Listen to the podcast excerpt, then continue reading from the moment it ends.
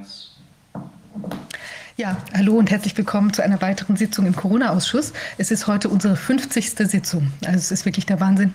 Ähm, wir haben ja im Juni letzten Jahres den Corona-Ausschuss gegründet, zusammen, also zusammen mit drei anderen Rechtsanwälten, äh, mit Dr. Rainer Füllmich, der heute im Zoom dabei ist, weil er leider wegen einer äh, Problematik bei der Deutschen Bahn nicht nach Berlin kommen konnte. Und er ist jetzt äh, zu Hause sozusagen im Büro zugeschaltet. Ja, Rainer Füllmich und Antonia Fischer und der Dr. Justus Hoffmann Hoffmann. Ähm, die sind jetzt beide heute auch nicht da, weil sie mitten in Arbeit äh, sitzen und mit Klagen um unser äh, sozusagen unser juristisches Wohl kämpfen.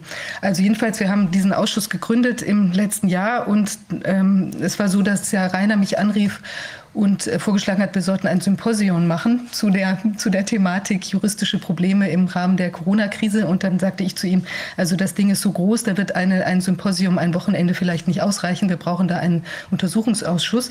Und ich bin damals davon ausgegangen, dass wir das sechs bis acht Wochen betreiben werden und dann zu einem Ergebnis und zu einer äh, sozusagen zu einer abschließenden Bewertung äh, kommen würden. Und jetzt sind wir in der 50. Sitzung. Ja, also es ist ja schon jetzt ein Dreivierteljahr. Also es ist wirklich der Wahnsinn. Und man muss sagen, also jedes, in jeder Sitzung kommen neue Erkenntnisse heraus, äh, die einen wirklich also geradezu umhauen, ähm, was sich da in der Vergangenheit gezeigt hat. Aber man muss auch sagen, äh, nun auch noch mal intensiver, was sich in der Gegenwart tut. Und da muss man wirklich feststellen, das ist ein immer stärker überbordendes Geschehen, was sich in allen möglichen, ähm, unter allen möglichen Aspekten als absolut nicht mehr rechtsstaatlich herausstellt. Und äh, wir haben heute auch deshalb einen Schwerpunkt auf diesen Themen. Also wir werden uns jetzt gleich der Medienlandschaft zuwenden, der alternativen Medienlandschaft und haben nachher auch äh, noch nähere Informationen zu den Geschehnissen in Weimar äh, die angebliche Rechtsbeugung äh, durch den Richter, die sich ja ihrerseits sozusagen als Rechtsbeugung darstellt. Naja, also dazu werden wir nachher einiges hören. Ähm, jetzt haben wir bei uns Ken Jepsen. Guten Tag. Ja, erzählen Sie mal, es hat sich was ereignet. Ich möchte, bevor ich was erzähle, erstmal zur 50. Sendung gratulieren. Ich finde, dass Sie alle hier zusammen einen großartigen äh, Job machen, großartige Arbeit machen. Und ich hätte auch nicht gedacht, dass es 50 Folgen werden würden. Aber offensichtlich äh, reißen die Informationen nicht ab. Und ich hoffe, dass die Bevölkerung, die das ja auch äh, hier live konsumiert, dass die mal in Ballon gerät und sagt, was geht denn hier eigentlich vor? Weil die Fakten, die auf den Tisch kommen, die sind ja nicht von der Hand zu weisen. Also das ist das, was ich mir wünsche, dass man was, wie weit kann der Staat eigentlich gehen, äh, den Bürger einzuseifen und ähm, Grundrechte zu kassieren mit, mit, mit Daten, die ähm, äh, oft gelogen sind oder schwerst manipuliert. Ähm, ja, dass ich heute eingeladen wurde, dafür gibt es einen Grund, nämlich wir sehen ja, dass die ähm, die Medienlandschaft, die Alternative oder die unabhängige Medienlandschaft, wir, wir leben ja nicht von Werbeeinnahmen der Pharmaindustrie, die zeigen, schalten bei uns keine Annoncen, dass diese Medienlandschaft, dass die zunehmend unter Druck gerät. So, und äh, das hat äh, bei KenFM ja schon vor langer Zeit angefangen, äh, indem man den YouTube-Kanal einfach abgestellt hat. Ich muss dazu sagen, wir haben zweimal einen Strike bekommen von YouTube, weil wir gegen die YouTube-Richtlinien verstoßen haben, die aber sehr schwammig sind. Dann haben wir den Kanal selber aufgestellt, denn nach einem dritten Strike wird der Kanal off geschaltet. Und während wir also selbst off geschaltet waren, hat YouTube uns gelöscht. Wahnsinn. Also wir klagen ja auch übrigens dagegen, das ist ja noch offen, im Moment liegt die Klage ja wieder bei YouTube. Das ist ein gutes Zeichen, dass das so lange geht, weil offensichtlich äh, weiß, äh, weiß der Richter und weiß YouTube, dass sie hier im illegalen Raum agieren. Was mich äh, ein bisschen wundert und auch empört ist, dass äh, nachdem das publiziert wurde, die äh, Menschen da draußen, ob sie jetzt Freunde von KenFM sind oder auch nicht, einfach sagen, ja, ist eben so. Mhm. Weil hier wollen ja Exempel statuiert werden, dass YouTube darüber bestimmt, was veröffentlicht werden darf. Man kann sich dann immer an YouTube Irland wenden, da kriegt man irgendwelche schwammigen Schreiben. Jedenfalls im Moment ist es eben so, dass wir nicht wissen, ob der Kanal wieder online geht. Ich meine, wir waren der, das, der, der größte Kanal, wir hatten 500.000 Abonnenten ja, und äh, dadurch eine große Reichweite und es geht um die Reichweite. Es geht um die Reichweite der unabhängigen Medien, die inzwischen äh, so groß geworden ist, dass sie die öffentliche Meinung mitbestimmt. Ja. Das muss man verstehen. Und äh, ja, es trifft ja nicht nur uns, auch andere Kanäle wurden gestrikt, auch äh, der Kanal von Dr. Bhakti als Arzt. Ein Interview, was ich mit ihm geführt habe, wurde dort auch runtergenommen. Das heißt, wenn man mit mir Probleme hat, da habe ich gar kein Problem damit, dass man mit mir Probleme hat. Ich bin ein äh, strittiger Kollege. Aber dass man einen Arzt zensiert, weil dessen Expertise nicht ins Narrativ passt, das ist schon eine Form von Zensur. Und äh, das genügt aber vielen äh, in äh, Aufsehen, nenne ich sie mal nicht. Und im Moment haben wir ein Schreiben bekommen von der MABB, also der Medienanstalt Berlin-Brandenburg, die uns gedroht haben, äh, unseren Kanal äh, flach und platt zu machen. Deswegen sitze ich heute hier, um das möglichst präsent in die Öffentlichkeit zu tragen, weil ich glaube, wir haben nur eine Chance, darauf hinzuweisen und für Empörung zu sorgen, wenn wir mal zeigen können der Öffentlichkeit, hier wird ein Exempel statuiert, weil KenFM ist ja der erste Kanal und dann geht es weiter. Es wird am Ende des Jahres, sage ich mal, einfach keine unabhängigen Medien mehr geben, sondern noch, nur noch Medien, die so berichten, dass der Staat sagt, damit bin ich zufrieden. Und da sind wir dann in der DDR. So. Woran macht sich denn der Vorwurf jetzt fest? Also das erste Schreiben haben wir bekommen am 15. Februar von der äh, Medienanstalt Berlin-Brandenburg, die eben für Berlin-Brandenburg zuständig sind. Es gibt ja 14 solche Anstalten für 16 Länder und die kümmern sich dann jeweils um Publikationen aus den jeweiligen Bundesländern. Wir sind in Berlin beheimatet, von daher sind die für uns zuständig. Die haben uns angeschrieben und haben uns äh, vier Berichte moniert, übrigens alles Kommentare. Äh, da haben sie uns vorgeworfen, bei diesen Kommentaren hätten wir die journalistische Sorgfaltspflicht versäumt. Das ist ein bisschen äh, verrückt, muss ich sagen, weil ein Kommentar lebt ja gerade davon, dass jemand seine Meinung publiziert. So, und seine Meinung kann auch falsch sein. Er könnte auch sagen, der Mond ist aus Käse, das ist Meinung. Äh, da kann man sagen, das ist dumm, aber in einer Demokratie darf man das. Man darf eine Meinung haben und sagt, warum denkst du das denn? Ähm, wenn das alles eine wissenschaftliche Grundlage haben müsste, dann äh, muss man sich die Frage stellen, ob Menschen sich noch miteinander unterhalten dürfen, weil äh, hat das alles eine wissenschaftliche Grundlage. Die MAAB hat zu uns gesagt, sie möchte gerne zu diesen Kommentaren Quellen. Mhm. Das ist ungewöhnlich, weil es gibt nirgendwo, wenn jemand einen Kommentar publiziert, eine Quelle. Wenn im öffentlich-rechtlichen, in der Tagesschau oder in der Süddeutschen Zeitung jemand einen Kommentar abgibt, was er findet, was er meint, dann gibt es dazu keine Quellen. Dann könnte man auch sagen, ich finde das Spiel von Bayern München fand ich nicht gut. Quellen. Das ist eine Meinung. Und die vier Beiträge, die es betrifft, äh, das sind drei von Rüdiger Lenz. Mhm. Rüdiger Lenz ist ein Tätertherapeut, also kein klassischer Journalist hat aber auch als äh, Autor ein Buch geschrieben, zum Beispiel Die Fratze der Gewalt, kümmert sich sehr stark darum, was in einer Gesellschaft passiert.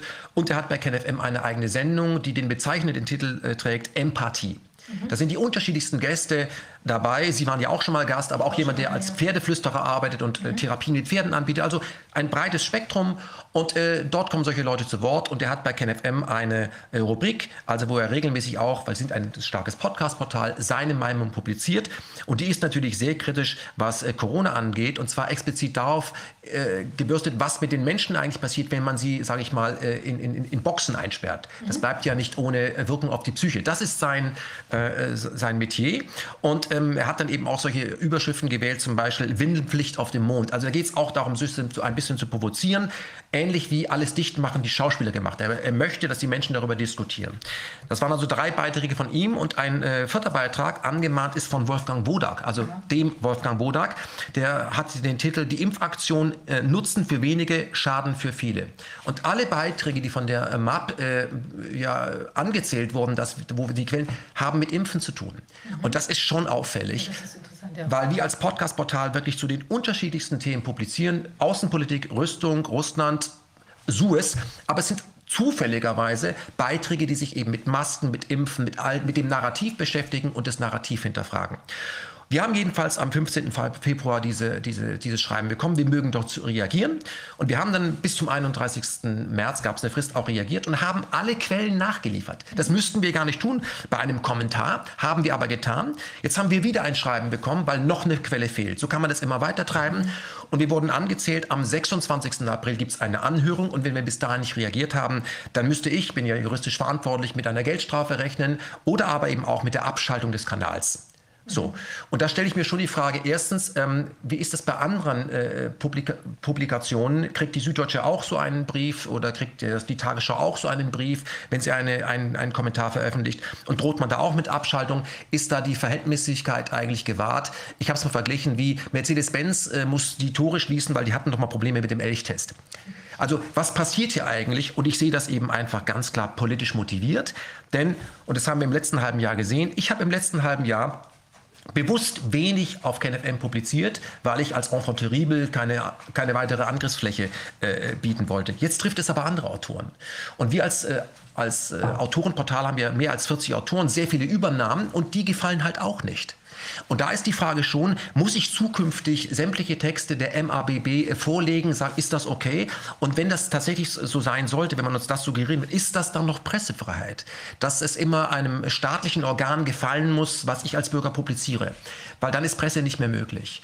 Und wir äh, haben uns entschlossen, nicht nur das erste Schreiben, sondern auch was wir geschrieben haben, was jetzt kommt, öffentlich zu machen, weil ich glaube, ähm, wenn die Menschen da draußen, die Community oder auch außerhalb der Community erfahren, was hier inzwischen sich abspielt, dann könnte der ein oder andere sagen, oh, die Pressefreiheit ist in Gefahr.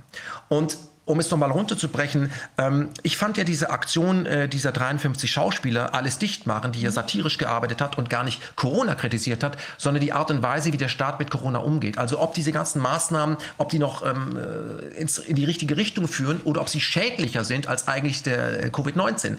Die wurden ja dermaßen angegangen und angezählt und es hat ja sogar ein Mitglied des Rundfunkrates öffentlich auf seinem Twitter-Kanal ge äh, gefordert, dass man Menschen, die beim Tatort arbeiten und sich da äh, geäußert haben, dass dass man die zukünftig nicht mehr beim Tatort beschäftigen soll. Das heißt, man möchte sie existenziell vernichten. Das hat ein Rundfunkratmitglied gefordert. Und dass ein Rundfunkratmitglied so etwas fordert, das ist schon schlimm genug. Aber dass der einfach den Tweet ein paar Tage später löschen kann und sagt, er hat einen Fehler gemacht, das empört mich schon. Was mich aber noch mehr empört, ist, dass die Menschen das einfach so akzeptieren und sagen, naja, das ist eben so, eigentlich das schon richtig finden. Und das bedeutet ja für eine Demokratie, du kannst natürlich sagen, was du willst, aber wenn du vom Kurs abweichst, dann kann man in der Öffentlichkeit als Rundfunkrat deine Existenz in Frage stellen. Das erinnert mich ein bisschen an DDR, also Berufsverbot und Ausbürgerung. Und dann geht man zur Tagesordnung über. Und da mache ich mir wirklich ernsthafte ernsthafte Sorgen um das, was hier was noch demokratisch ist. Weil ich erlebe das im Bekanntenkreis, Freundeskreis, man traut sich nicht mehr das zu sagen, was man denkt, weil man Angst hat vor den Konsequenzen. Ja. Da stehen wir heute. Und das ist brandgefährlich. Und das, deswegen sitze ich hier. Es geht nicht um mich. Es geht nicht um KenFM. Es ist brandgefährlich, was wir inzwischen akzeptiert haben. Es ist ein absoluter Wahnsinn. Es ist vor allem, ich meine, wir hatten ja neulich schon die, die Konstellation mit Oval Media, die ja auch da von, von äh, jetzt speziell Sebastian Leber da beim Tagesspiegel angegriffen äh, wurden. Aber da ist natürlich nochmal die Konstellation, dass wir sozusagen irgendeinen eine, einen Journalisten oder irgendeine Zeitung haben, die eben jetzt äh, in aggressiver Art und Weise Existenzen zu ähm, zerstören versucht. Ja, die sind ja dann auch an die Geschäftspartnerin da von, äh, von Robert Siebes von Oval Media rangegangen, haben auch versucht, deren Verbindung äh, zur Universität, wo sie arbeitet, äh, zu beschädigen. Und äh, viele andere Sachen, äh, viele andere haben auch da bei der, bei, ähm, ich glaube, das war bei der Berlinale, auch versucht, Stimmung zu machen gegen Oval Media, gegen den Film, der da lief. Ja. Also das ist ähm, schon wirklich absolut empörend. Aber dieses ist natürlich noch mal ein Schritt weiter, weil jetzt kommt ja noch die staatliche Entität von oben drauf und macht im Prinzip genau das Gleiche. Und wenn man jetzt mal vergleicht, also wir haben ja auch Kommentare, die in, den, in, den, in der Tagesschau beispielsweise laufen oder heute Journal, da wird dazu geschaltet, hier ein Kommentar von XY. Es ist ja auch nicht so, dass diese Person dann mit einem ganzen äh, Quellenpaket unterwegs ist und während die ihren Kommentar spricht, die ganzen Quellen eingeblendet werden beispielsweise, sodass man es direkt nachvollziehen kann. Also es wird ganz offensichtlich mit zweierlei Maß gemessen. also ich kann nur sagen, ich habe ja ähm, äh, auch äh, fast 49 Sendungen Me, Myself in Media gemacht. Das ist dann eine unendliche Quellenliste. Aber ein Kommentar lebt ja gerade davon, dass jemand einen, sag auch polemischen Kommentar abgeben kann. Und ich weiß nicht, ob sich die Menschen noch daran erinnern, ich bin ja schon ein bisschen älter, es gab doch in den 70er Jahren und auch den 80ern harte Schlagabtausche im Deutschen Bundestag zwischen Strauß und Wehner, ja, wo man auch nicht nach den Quellen gefragt hat. Es lebt, davon lebt Demokratie, dass man sagen kann, wow, wie der sich positioniert. Und so funktioniert auch Presse, dass man sich Quelle A anhört und Quelle B anhört und dann selber in seinem Kopf in die Bewegung gerät, was denke ich denn eigentlich? Ja. Und wenn man aber nur noch eine, ein Narrativ zu jedem Thema äh, zulässt, dann möchte man eigentlich keine Bewegung im Kopf der Bürger. Man möchte, dass die Bürger nur einseitig informiert werden und am besten abnicken. Das ist aber dann keine Demokratie mehr, das ist dann ein Meinungsdiktat. Und ich kann nur sagen, warum mich das auch wirklich empört, wenn ich ähm, äh, aus, meiner, aus meinem Büro äh, äh morgens aus Berlin verlasse, dann steige ich immer über diese Stolpersteine, die am Boden liegen. Da werde ich jeden Tag daran erinnert, was in Deutschland passiert ist, in Berlin passiert ist, als Menschen abgewichen sind von einer Staatsmeinung. Die wurden am Ende des Tages deportiert. Viele Menschen haben das gesehen, haben aber erkannt, relativ früh, auch durch äh, Propaganda und was passiert, was passiert, wenn du darauf hinweist, was passiert, wenn du von der Meinung abweichst. Und deswegen konnte das geschehen. Deswegen wurde später die Frage gestellt, habt ihr das alles nicht mitbekommen? Wir haben das alles sehr wohl mitbekommen, meine Großeltern, aber sie haben eben den Mund gehalten aus Angst, was mit ihnen passieren würde. Und das sehen wir heute auch wieder. Menschen haben Angst, ihre Meinung zu sagen, gucken auf den Boden, denken, hoffentlich ist der Spuk bald vorbei. Und warum ich auch heute hier bin und besonders energisch bin, weil ich mal darauf hinweisen möchte, ob man deutschen Regierungen eigentlich blind vertrauen kann. Da fallen mir zwei Sätze ein, da wird der ein oder andere sich wieder aufregen, dass ich so tief in die Tasche greife. Ja, weil ich ja auch weiß, was für Folgen das hat. Eine deutsche Regierung hat mal gesagt, ab 5.45 Uhr wird zurückgeschossen. Das war eine deutsche Regierung. Das war ein deutscher Kanzler im Deutschen Reichstag. Und dann hat eine deutsche Regierung auch mal gesagt, niemand hat die Absicht, eine Mauer zu errichten. Es war auch eine deutsche Regierung. Hat das gestimmt? Nein. Hat es der Bevölkerung genutzt, wegzugucken, denkt der Spuk ist vorbei? Nein. Wie weit gehen deutsche Regierungen? Das wissen wir doch. Und wenn man dann in Berlin oder als Deutscher da nicht hellhörig reagiert, wenn der Staat anfängt, immer mehr zu zensieren und Leute, die sich aus der Deckung wagen, zu jagen oder das Jagen zuzulassen, dann tut es mir leid.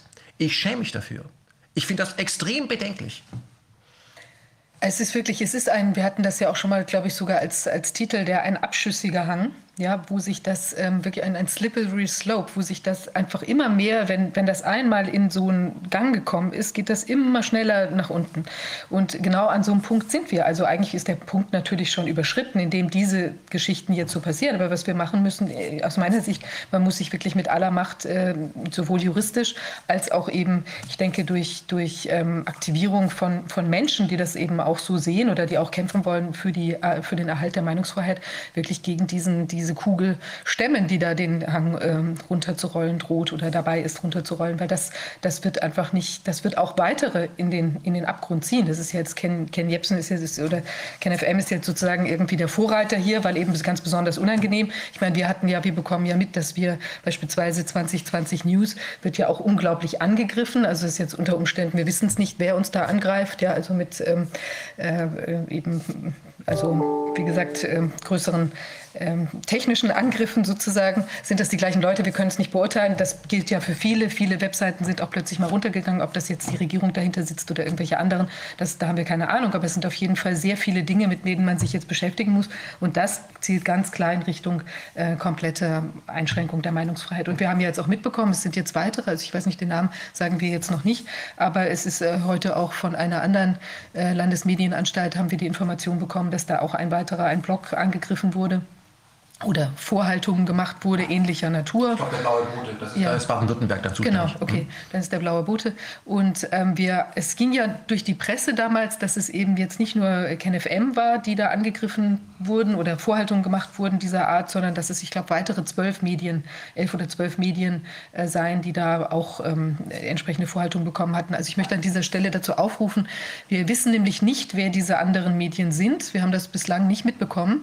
Und wer davon betroffen sein soll, sollte bitte sich bei uns melden, damit wir das mal zusammenführen können, wer das ist oder ob das eine reine Behauptung war, dass eben jetzt äh, KenFN angegriffen wird und äh, möglicherweise gar niemand anderer. Also das würde uns wirklich mal brennend interessieren, weil aus unserem Kreis ist es äh, bislang niemand. Also wer da was zu weiß, ähm, kann sich bitte bei uns melden. Am besten, der, wir haben eine E-Mail-Adresse auch zu einem anderen Thema, was wir gleich äh, besprechen werden, eingerichtet, pressekodex.corona-ausschuss.de. Also welche anderen Medien sind betroffen von entsprechenden ähm, Vorhaltungen von Landesmedienanstalten. Ähm, ich möchte an dieser Stelle auch nochmal äh, darüber sprechen, was wir als Taktik gewählt haben. Und zwar stellvertretend für ein Portal, was ziemliche Reichweiten generiert. Mhm. Es gibt inzwischen sehr viele ähm, Mitbewerber von Gunnar Kaiser, Multipolar, natürlich Rubicon. Das finden wir super. Das ist eine Meinungsvielfalt, das braucht Demokratie. Man muss bei weitem nicht immer der Meinung sein, die auf einem Portal äh, äh, diskutiert und veröffentlicht wird. Übrigens auf unserem Portal werden die unterschiedlichsten Meinungen zu demselben Thema veröffentlicht. Da hauen sich auch unsere Autoren. Und das ist genau das, was ich möchte. Ich möchte, dass es ein Pro und Contra auf denselben Kanälen geht. Das ist Demokratie. Demokratie, dass das offen austragen. Und jemand, der genau das nicht sehen möchte, das ersticken möchte, ist kein Demokrat. Der, der tut so, als wäre er Demokrat, wer sagen würde, du kannst die richtige Meinung haben, was muss die sein? So ein bisschen wie du kannst diesen Mini in jeder Farbe haben, er muss halt Racing Green sein. Ja, ähm, Interessant ist auch die Begründung, äh, die die ähm, MAP uns geschickt hat. Die ganzen Schreiben machen wir hier auch öffentlich. Und zwar, wir werden das Ganze transparent machen. Wir, wir gehen vor Gericht. Ich kann nur sagen, wer KenF unter, unterstützt, das Geld fließt dann eben auch in juristische Auseinandersetzungen. Die werden, das wird ein langer Weg werden, aber es geht hier um ein Exempel wie, was das Recht noch eigentlich wert ist. Ähm, da wurde aber als Begründung gemacht, ja, die Meinungsfreiheit wäre nicht uneingeschränkt, würde nicht uneingeschränkt gelten. Äh, da gäbe es zum Beispiel äh, eine Einschränkung, wenn man das Grundgesetz bricht, das haben wir nicht getan, oder aber wenn man die persönliche Ehre einer Person äh, verletzen würde. Ich habe mir die Berichte nochmal durchge durchgelesen. Ich habe nicht erkannt oder konnte nicht finden, dass da irgendjemand persönlich angegriffen wurde. Ich kann mir nur vorstellen, dass die persönliche Ehre der Pharmaindustrie, dass dieser ein bisschen beleidigt ist. Tut mir leid.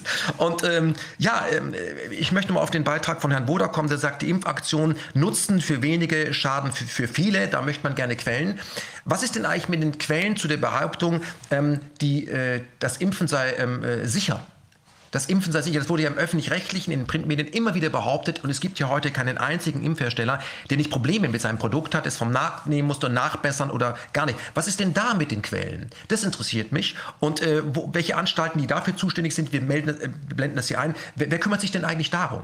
Und aus diesem Grund möchte ich dazu auffordern, dass man, also der User, der das sieht, jetzt mal den öffentlich-rechtlichen Raum, die Printmedien dahingehend scannt, wie viele Kommentare, wie viele Berichte mit Behauptung werden denn da täglich veröffentlicht, ohne ohne Quellen. Weil ich habe das Gefühl, nur wir sind im Fokus, während die anderen, ja, die staatskonform berichten, behaupten können, was sie wollen. Sie können auch im öffentlichen Raum die Unwahrheit erzählen. Sie können sich wie Wodak und äh, Lauterbach auch öffentlich widersprechen am selben Tag. Spielt alles keine Rolle. Wenn KenFM aber und andere vier Meinungsartikel als Kommentare gekennzeichnet publizieren, dann möchte man dazu Quellen und egal wie viele Quellen wir dann nachreichen, es ist immer eine zu wenige und deswegen wird man uns wahrscheinlich sperren müssen. Oder, das ist die Dystopie von übermorgen, äh, man wird, wenn man als äh, Journalist in Deutschland arbeiten möchte, sich bei der Regierung um einen, einen Presseausweis bewerben und wenn die sagen, man ist politisch einwandfrei, dann kriegt man den. Ich finde es so lustig, dass wir parallel darüber immer reden, was in China passiert, in Nordkorea und im Iran. So, auf die gucken wir immer. Und dass ich natürlich als Journalist, äh, Bürger und Dissident, ja, der die Regierung kritisiert, nicht äh, gern gesehen bin, das ist normal für einen Dissidenten. Wir feiern hier immer die Dissidenten aus dem Ausland, also IYY zum Beispiel, der Deutschland übrigens verlassen hat, weil er gesagt hat, das ist keine Demokratie. Aber im eigenen Land mag man nie die Dissidenten. Und das ist genau der Punkt dass man uns so attackiert und andere auch, zeigt ja, dass wir einen wunden Punkt treffen. Und das sehen wir auch bei den, äh, bei den Demonstrationen, auf die eingeschlagen wird. Ja? Ähm, warum? Weil die Regierung Probleme hat mit Bürgern, die eine eigene Meinung haben. Wir tragen dazu bei, sich eine eigene Meinung zu bilden und die will man offensichtlich in Deutschland nicht haben. Und da mache ich mir Sorgen. Das ist der Punkt. Das ist der Punkt. Ähm, wir brauchen erstens kühle Nerven jetzt. Wir dürfen uns nicht in diese Desorientierungsspirale reindrücken lassen, die hier gerade auf der anderen Seite versucht wird. Und wir brauchen zweitens eine Standortbestimmung. Was Sie da gerade gesagt haben, Herr Jepsen, diese Meinungsfreiheit, darum geht es doch hier. Zentral geht es um Meinungsfreiheit, weil die Meinungsfreiheit die zentrale Säule der Demokratie ist. Und Vivian, was du eben gesagt hast, äh, dass wir jetzt auch noch mit staatlichen Institutionen uns auseinandersetzen müssen, das bringt es ja letzten Endes auf den Punkt, wenn ich das zusammensehe mit äh, äh, Ihrer, Herr Jepsens, ähm, Analogie rüber zu Nordkorea und China.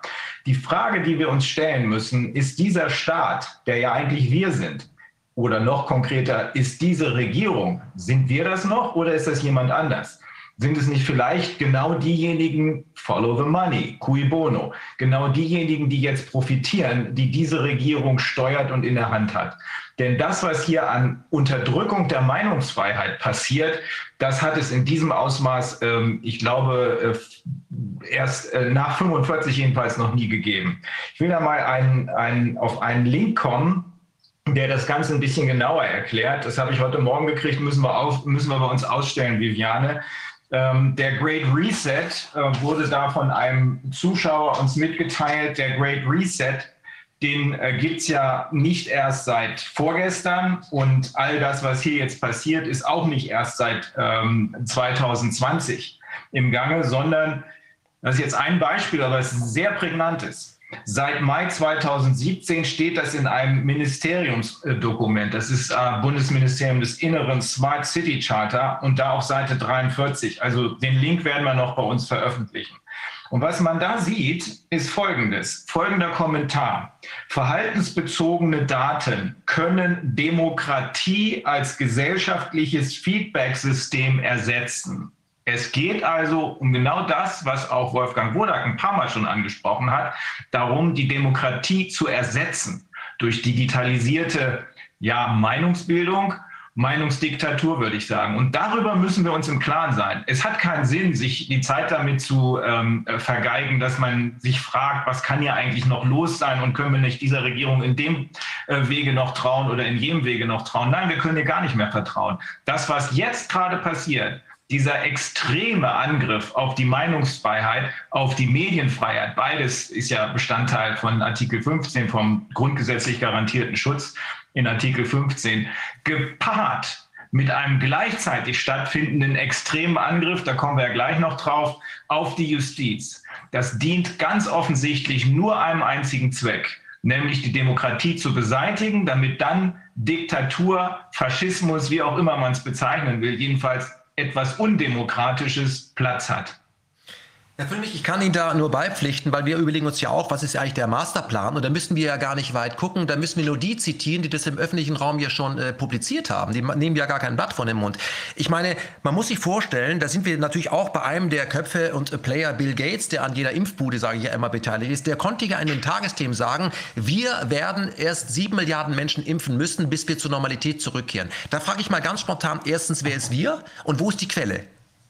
Wo ist die Quelle? Ja, und muss ich da mit mein, wo muss ich mit meinen GEZ-Gebühren, warum muss ich dafür eigentlich bezahlen? Wo kommt da eigentlich der Aufschrei? Und dann sagt Frau von der Leyen zu diesem Mann auch noch, thank you for leadership. Also danke für die Führerschaft. Ich glaube, dahinter steckt eben auch, die Demokratie ist zu langsam für das, was wir tun müssen. Ich unterstelle ja Bill Gates und äh, den Menschen hinter ihm, Herrn Schwarz, nicht, dass sie böse Menschen sind. Ich unterstelle ihnen, äh, dass sie sich Sorgen machen, was auf diesem Planet passiert. Und da haben sie sich einen Masterplan ausgeknobelt, mit dem nach ihrer Meinung wir das Ruder noch rumreißen, auf welchem Gebiet auch auch immer. Nur müsste das ja diskutiert werden. Aber es wird nicht diskutiert und damit habe ich ein Problem. Bill Gates kann diese Meinung haben, aber ich habe eine andere und es gibt viele andere in diesem Land, Schauspieler, die eine andere Meinung haben. Das zählt aber nicht, weil es zählt nur die Meinung desjenigen, der mit dem meisten Geld dafür sorgen kann, dass wir nur seine Meinung überlesen. Und Bill Gates hat 250 Millionen in ähm, die Presse investiert, auch in den Spiegel. Damit ist der Spiegel natürlich gekauft, das ist vollkommen klar. Explizit, wenn er sagt, das hat keinen Eindruck, äh, keinen, keinen Impact auf die Meinungsbildung. Wer das schon drunter schreiben muss, weiß ganz genau, äh, dass es anders anders ist. Und er hat äh, Geld in die Faktenchecker investiert. Also das ist offensichtlich. Und in seinen Büchern hat er das auch geschrieben. Auch, Schwa auch ähm, Paul Schwa äh, der, der Herr Schwab hat geschrieben in seinem Big Reset bis 2030, es wird kein Eigentum mehr geben. Es wird keine Privatsphäre mehr geben und sie werden so glücklich sein wie noch nie. Und ich möchte es nochmal wiederholen. Wenn es kein Eigentum mehr geben wird und sie alles leihen werden 2030, stellt sich doch die Frage, von wem?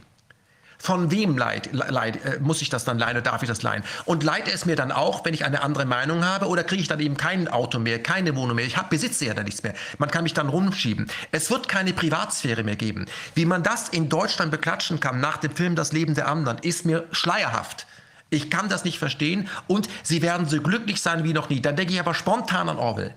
Die bestimmen dann, was glücklich ist. Ich bin dann genauso glücklich wie in, in, in der Endzeit der DDR. Das möchte ich alles nicht. Aber wenn ich das dann öffentlich sage, dann bin ich ein böser Bube, ein Querdenker, ein Putin-Versteher. Und das wird von einer, inzwischen von einem Zeitgeist beklatscht, wo ich immer denke, wissen die denn eigentlich, was sie tun? Und ich mache mir auch übrigens große Sorgen, wenn ich das, äh, das, das, das ehemalige Nachrichtenmagazin Der Spiegel äh, an der Tankstelle sehe, was auf 120 Seiten zusammengeschrumpft ist. Und jede zweite Seite ist übrigens Werbung, auch von der Pharmaindustrie. Da sehe ich Frau Baerbock drauf und da heißt es, warum wir an dieser Frau nicht mehr vorbeikommen. Auch die war bei den Young Leadership. Das ist keine Demokratie mehr. Und ich erlebe bei immer mehr auch Kollegen, Rechtsanwälten, dass sie sagen, ey, sei klug, halt einfach die Schnauze.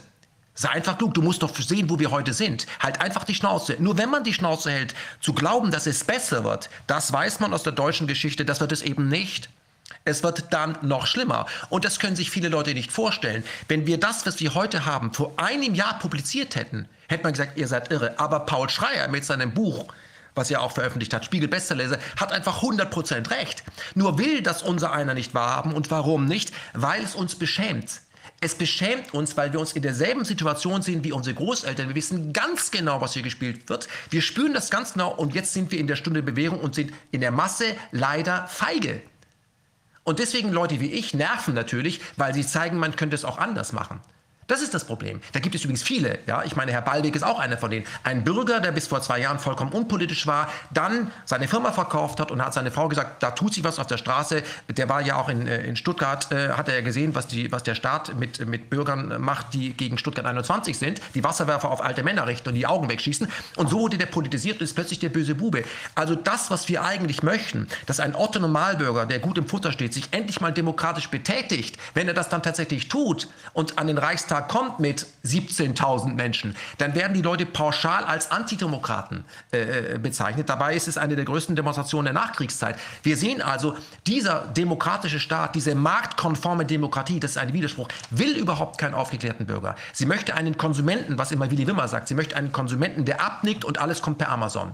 Und wir sehen es eben auch an renommierten Schauspielern. Sobald die sich nach Wochen aus der Deckung wagen, wie sie angegangen werden und wie sie dann in die Erklärungsnot kommen. Dass man sich in einer Demokratie erklären muss für eine Meinung, das ist schon so ein, ein, ein Faul, ja, wo ich immer sage, was geht hier eigentlich vor? Und ich muss auch nochmal sagen, ich bin ja extrem enttäuscht, nicht über die linke Politik oder die Grüne, bin ich mehr enttäuscht, sondern über die Künstler in diesem Land. Ich bin sowas von enttäuscht. Ich erinnere mich noch an das Album, äh, das erste Album von Herbert Grönemeyer. Amerika, du hast viel für uns getan mit Aufput. Wo sind diese ganzen Leute? Aber wir sehen eben auch sogenannte Punkbands wie die Ärzte, die den Tagesthemen auftreten, um ihre Platte zu promoten. Und im Hintergrund wird Werbung für, für, für Impfmittel gemacht, die nicht geprüft wurden. Und das ist der neue Punk. Punk ist jetzt autoritär sein.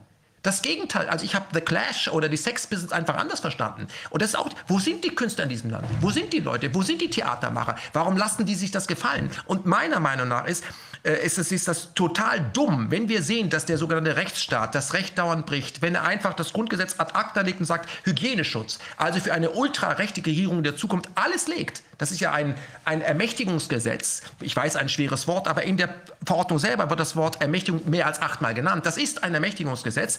Ähm, da stelle ich mir die Frage, wie das publiziert wird, wo der Aufstand der Bürger eigentlich kommt. Es gibt doch auch noch Leute in diesem, äh, in diesem Land, die den Zweiten Weltkrieg noch erlebt haben, die wissen, wie es da, wo sind die ganzen Menschen? Wo sind die? Und wer natürlich komplett versagt, ist die Presse. Also die öffentlich-rechtliche Presse sieht sich nicht mehr als Wachhund der Regierung, sondern sagt, was soll ich als nächstes tun? Und wenn man heute eine kritische Meinung hat, wie Herr Bakti oder so, dann muss man nach Österreich gehen, zu Servus TV, das ist Red Bull und darf da noch seine Meinung publizieren. Und das kann sich dieser Mann oder dieser Sender nur erlauben, weil Herr Mateschitz vermögend ist. Aber auch bei ihm sind die Einnahmen um 80 Prozent äh, äh, sind sie in den Keller gegangen. Und das, da, da fangen doch die Menschen an, ökonomisch nachzudenken. Das sagt man zu mir, sei klug, kannst du dir deine Meinung noch leisten? Wahnsinn. Und wenn ich anfangen muss, ähm, über meine Ethik nachzudenken, ob ich die mir noch leisten kann, dann stellt sich die Frage, wenn ich morgen abgeholt werden würde, weil ich bin ein Gefährder, ich gefährde die öffentliche Meinung, wer würde denn dann noch aufstehen? Was passiert denn eigentlich in diesem Land? Und ich möchte noch mal explizit darauf hinweisen, Warum passiert das in Deutschland? Deutschland ist für mich so ein typisches äh, äh, Beispiel. Es gibt nur noch ein Land, was noch mehr, äh, noch gehorsamer ist. Das sind die Japaner. Die Japaner sind noch gehorsamer. Die Deutschen sind sehr gehorsam, sehr obrigkeitshörig, sehr diszipliniert. So haben sie auch den Aufbau wieder geschafft. Aber ich bin eben nicht nur Deutscher. In mir brodelt auch noch ein bisschen Orient. Und ich habe große Probleme damit. Herr Bakti ist auch nicht reiner Deutscher, ja, sondern gar, der, was macht er hier? Und wenn man ein so wichtiges Gesetz wie das Grundgesetz, was wirklich sehr gut einfach ab ACTA liegt, vorübergehend, dann hat man die Gründerväter nicht verstanden.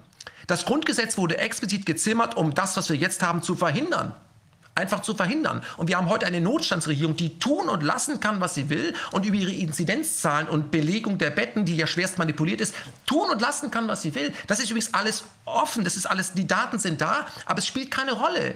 Alles, äh, der, der, der PCR-Test ist ein, der weiß nicht nach, was er vorgibt nachzuweisen. Trotzdem muss ich mir alle zwei Tage in der Nase rumbohren lassen. Und die gesamte Wirtschaft geht kaputt. Wenn man überlegt, wer gewinnt denn eigentlich in diesem Land? Es sind die großen amerikanischen Player. Und niemand in der Bevölkerung im Mittelstand beklatscht das und findet das gut. Aber es gibt ganz wenige Menschen, die das noch offen sagen. Und wir sind zu einem Land verkommen, wo, wenn jemand dann auf die Straße geht, wo sofort ein Nachbar, der auch Frust hat, das Ventil nutzt, um den zu denunzieren. Wir sind inzwischen zu einem Denunziantenstaat verkommen. Was geht hier eigentlich vor? Und haben wir wirklich aus der Geschichte gelernt? Und das geht doch in Berlin nicht. Wir haben hier die DDR gehabt und wir haben hier Nazi-Deutschland gehabt und wir erkennen nicht die Parallelen? Ich verstehe das nicht. Das, muss, das, tut mir leid. Also man muss als Journalist und als Bürger immer kritisch sein gegenüber einer deutschen Regierung, weil ab 5.45 Uhr wird zurückgeschossen und niemand hat die Absicht, eine Mauer zu errichten. Deutsche Regierungen lügen. Das muss man einfach wissen. Alle Regierungen lügen. Aber dass ausgerechnet deutsche Regierungen nicht lügen, das ist doch absurd. Das ist einfach absurd. Das ist absolut Das ist leider wahr. Das ist leider wahr. Und die beiden Beispiele, die Sie eben genannt haben, seit 5.45 Uhr wird zurückgeschossen und äh, niemand hat die Absicht, eine Mauer zu errichten. Das waren beides dramatische Lügen. Das eine war dazu da, den Überfall auf Polen zu kaschieren. Und das andere war dazu da, der, den Bürgern zu verheimlichen, dass gerade eine Mauer gebaut wurde oder in Kürze eine gebaut werden würde. Also zweimal, zweimal haben deutsche Regierungen ihre eigenen Bürger belogen. Was die Schauspieler angeht, die haben ja Stellung bezogen. Die haben Stellung bezogen, da sind jetzt etliche wieder zurückgerudert, aber es kann doch niemand ernsthaft glauben, dass die, die zurückgerudert haben, ihre Meinung geändert haben. Nein, die haben immer noch die gleiche Meinung, aber sie sind unter Druck gesetzt worden. Was soll man denn erwarten, wenn jemandem eine Pistole an die Schläfe gesetzt wird, dann wird er sonst was erzählen. Aber die Stellungnahmen sind alle draußen. Ich fand die super, ich fand die klasse.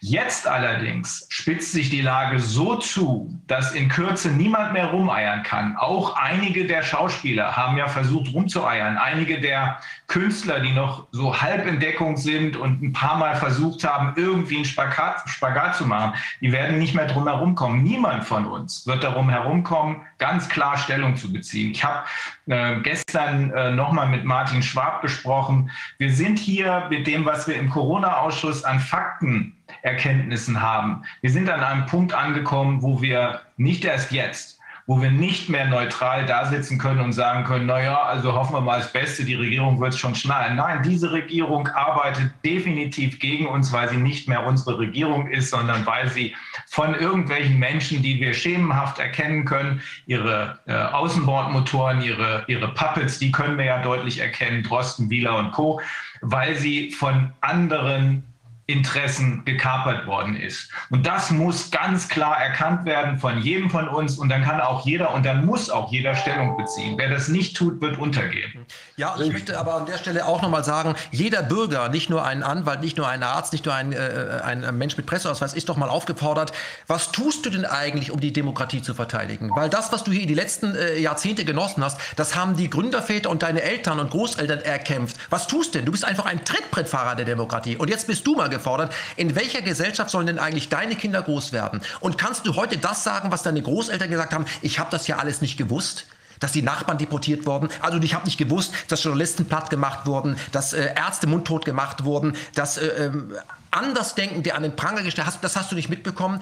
Aber dass die meisten, meisten Leute das ja mitbekommen, wir sehen es ja bei den alles dicht machen und man, wie man mit ihnen umgeht, das sind ja Tribunale im, im, im Fernsehen. Das zeigt, soll ja das hat eine, eine Wirkung, nämlich du verstehst schon, wo die rote Linie ist. Am besten du hältst, nimmst die Maske gar nicht mehr ab. Du hältst einfach nur, ich muss es so sagen, einfach nur die Fresse. Weil wir zeigen dir jetzt mal an dem und dem und dem, was passiert, wenn du es nicht tust. Du kannst in diesem Land sagen, was du willst, aber die Konsequenzen sind so bösartig, das kannst du dir gar nicht leisten. Das zeigen wir jetzt mal an den Top-Schauspielern des Tatorts, die sind nämlich jetzt weg vom Fenster. Das, damit du das weißt, mein Freund. Wir alle wissen das. Okay? Und ich schäme mich dafür, dass wir so wenig Mumm haben und wir müssen uns die Frage stellen, womit das zu tun hat. Vielleicht sind wir inzwischen deswegen auch autoritätshörig, weil unser Schulsystem uns so erzieht. Vielleicht ist das auch so. Darüber müssen wir diskutieren. Und ich möchte eine breite Diskussion, warum wir, obwohl wir spüren, dass sich Geschichte ja möglicherweise wiederholt, warum wir denken, naja, da ist irgendjemand für zuständig und die sich für zuständig erklären, kriegen voll in die Fresse und dann ducke ich mich weg. Warum wir das ertragen? Weil ich ertrage es nicht mehr. Ich kann es nicht mehr ertragen. Ich glaube, dass wenn die, wenn die Polizisten, hallo erstmal, hallo, wenn die, wenn die Polizisten und die, und die Soldaten, das sind ja Beamte, und die, die werden, sind deshalb Beamte geworden, weil sie dann auch wissen, sie sind sicher, wenn sie ihre Pension kriegen. Was wir erlebt haben, in dem Staat, den die wollen, die da jetzt sind, die wollen keine Beamten. Die werden private Firmen billig anheuern. Die brauchen keine Beamten. Die impfen jetzt auch die, die Polizisten und die Soldaten, impfen sie. Weshalb wohl? Und die werden sich die Pensionskosten sparen. Und wir machen das so wie in Griechenland. Wenn nämlich dann, dann kein Geld mehr in der Kasse ist, dann werden erstmal die Pensionen gekürzt. Dann werden erstmal die Beamtengehälter gekürzt. Die braucht man gar nicht sondern da holt man sich billige Privatkräfte. Und wenn das die Polizisten und die Militärleute, die, die Soldaten kapieren, was sie selbst mit sich machen, wenn sie da mitmachen, dann könnte sich was ändern. Aber die werden abgeschafft. Alles das, was unseren Staat ausmacht, wo Polizisten stolz drauf sein können, wo Soldaten stolz drauf sein können, dass sie für die Demokratie sich einsetzen, für den Rechtsstaat. Das wollen die gar nicht. Das ist weg. Das treten die derzeit mit Füßen und beweisen, dass sie es nicht wollen. Und das ist etwas, denke ich, was den Soldaten und den Polizisten klar sein muss. Und ich, also, wenn die da mitmachen, verraten sie ja das, wofür sie mal zur Polizei und zum, zum, zum Militär gegangen sind. Das ist, das ist etwas, was, was finde ich ganz deutlich, was wir ganz deutlich sagen müssen. In, ich bin in Griechenland. In Griechenland ist total verschuldet gewesen. Die haben die Pensionen und die Gehälter der Beamten, das war das Erste, was sie gemacht haben. Die Rentner, die Beamten, das haben sie überall die Gelder gekürzt, weil der Staat kein Geld mehr hatte. Und das sind Leute, die leben davon vom Staat. Das ist etwas, was ich glaube, haben, da haben wir zu wenig darauf hingewiesen. Das müssen wir viel deutlicher sagen. Wolfgang, noch was, noch was ergänzend dazu. Ich weiß genau, ich habe dich zwischendrin mal gefragt, aber du konntest dich nicht mehr erinnern. Ich weiß genau, dass wir in einer der Sitzungen darüber gesprochen haben, was dieser Great Reset beabsichtigt und das von vier äh, im Moment jedenfalls anerkannten Säulen, unter anderem war da auch die Globalisierung dabei, unter anderem war da auch Demokratie dabei. Eine fallen muss. Und deswegen hatte ich das eben zitiert. Ich will das nochmal zitieren, weil das ist extrem bedeutsam äh, für die Menschen da draußen, damit jeder Stellung beziehen kann. In einem offiziellen Dokument des Bundesministeriums des Inneren, dieses ist aus dem Jahr 2017, das ist aber nicht erst da entstanden. Das ist das erste Mal, dass man sehen kann. 2017 ist nicht 2020. Ne? 2020 war Corona. Da steht zu Ziffer 6, ich will das nochmal zitieren.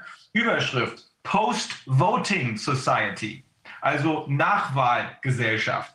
Da wir genau wissen, was Leute tun und möchten, ja. wegen der Vernetzung, wegen der Digitalisierung, ja, ja, steht das da. Da wir genau wissen, was Leute tun und möchten, gibt es weniger Bedarf an Wahlen, Mehrheitsfindungen oder Abstimmungen, verhaltensbezogene Daten, verhaltensbezogene Daten, wir werden überwacht, können Demokratie als das gesellschaftliche Feedback-System ersetzen. ersetzen. Da geht die Reise hin. Das muss jedem klar sein. Und du hast völlig recht, Wolfgang. Insbesondere diejenigen, die diesen Staat eigentlich verteidigen sollen, dürfen nicht dabei mitmachen. Die müssen aufpassen, dass sie die Demokratie verteidigen und nicht ein paar völlig korrupte, autoritäre Superreiche.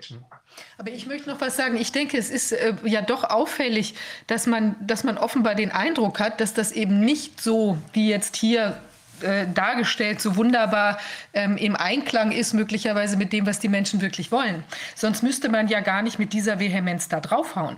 Also genau. wir sehen ja, dass die Meinungen oder das, das äh, was wir so an, an äh, wie will man sagen, Erhebensbewegung auch sehen jetzt, was bei den Leuten ist. Ja, also was jetzt zum Beispiel in der Partei der Basis, also wo sich ja viele Leute anschließen, wo das eine, eine gewisse, also jetzt eine Dynamik annimmt und auch Leute, die sich eben wie die Schauspieler kommen jetzt plötzlich raus, sehen sich ja offenbar auch bemüßigt, Absicht, jetzt mal was zu tun. Also kann man dann sehen, wie man will, dass da einige zurückgezogen haben oder so. Hat Rainer, denke ich, sicher recht, dass da natürlich einige unter auch wirtschaftlichen Druck geraten sind. Aber man sieht, da ist eine Bewegung. Ja?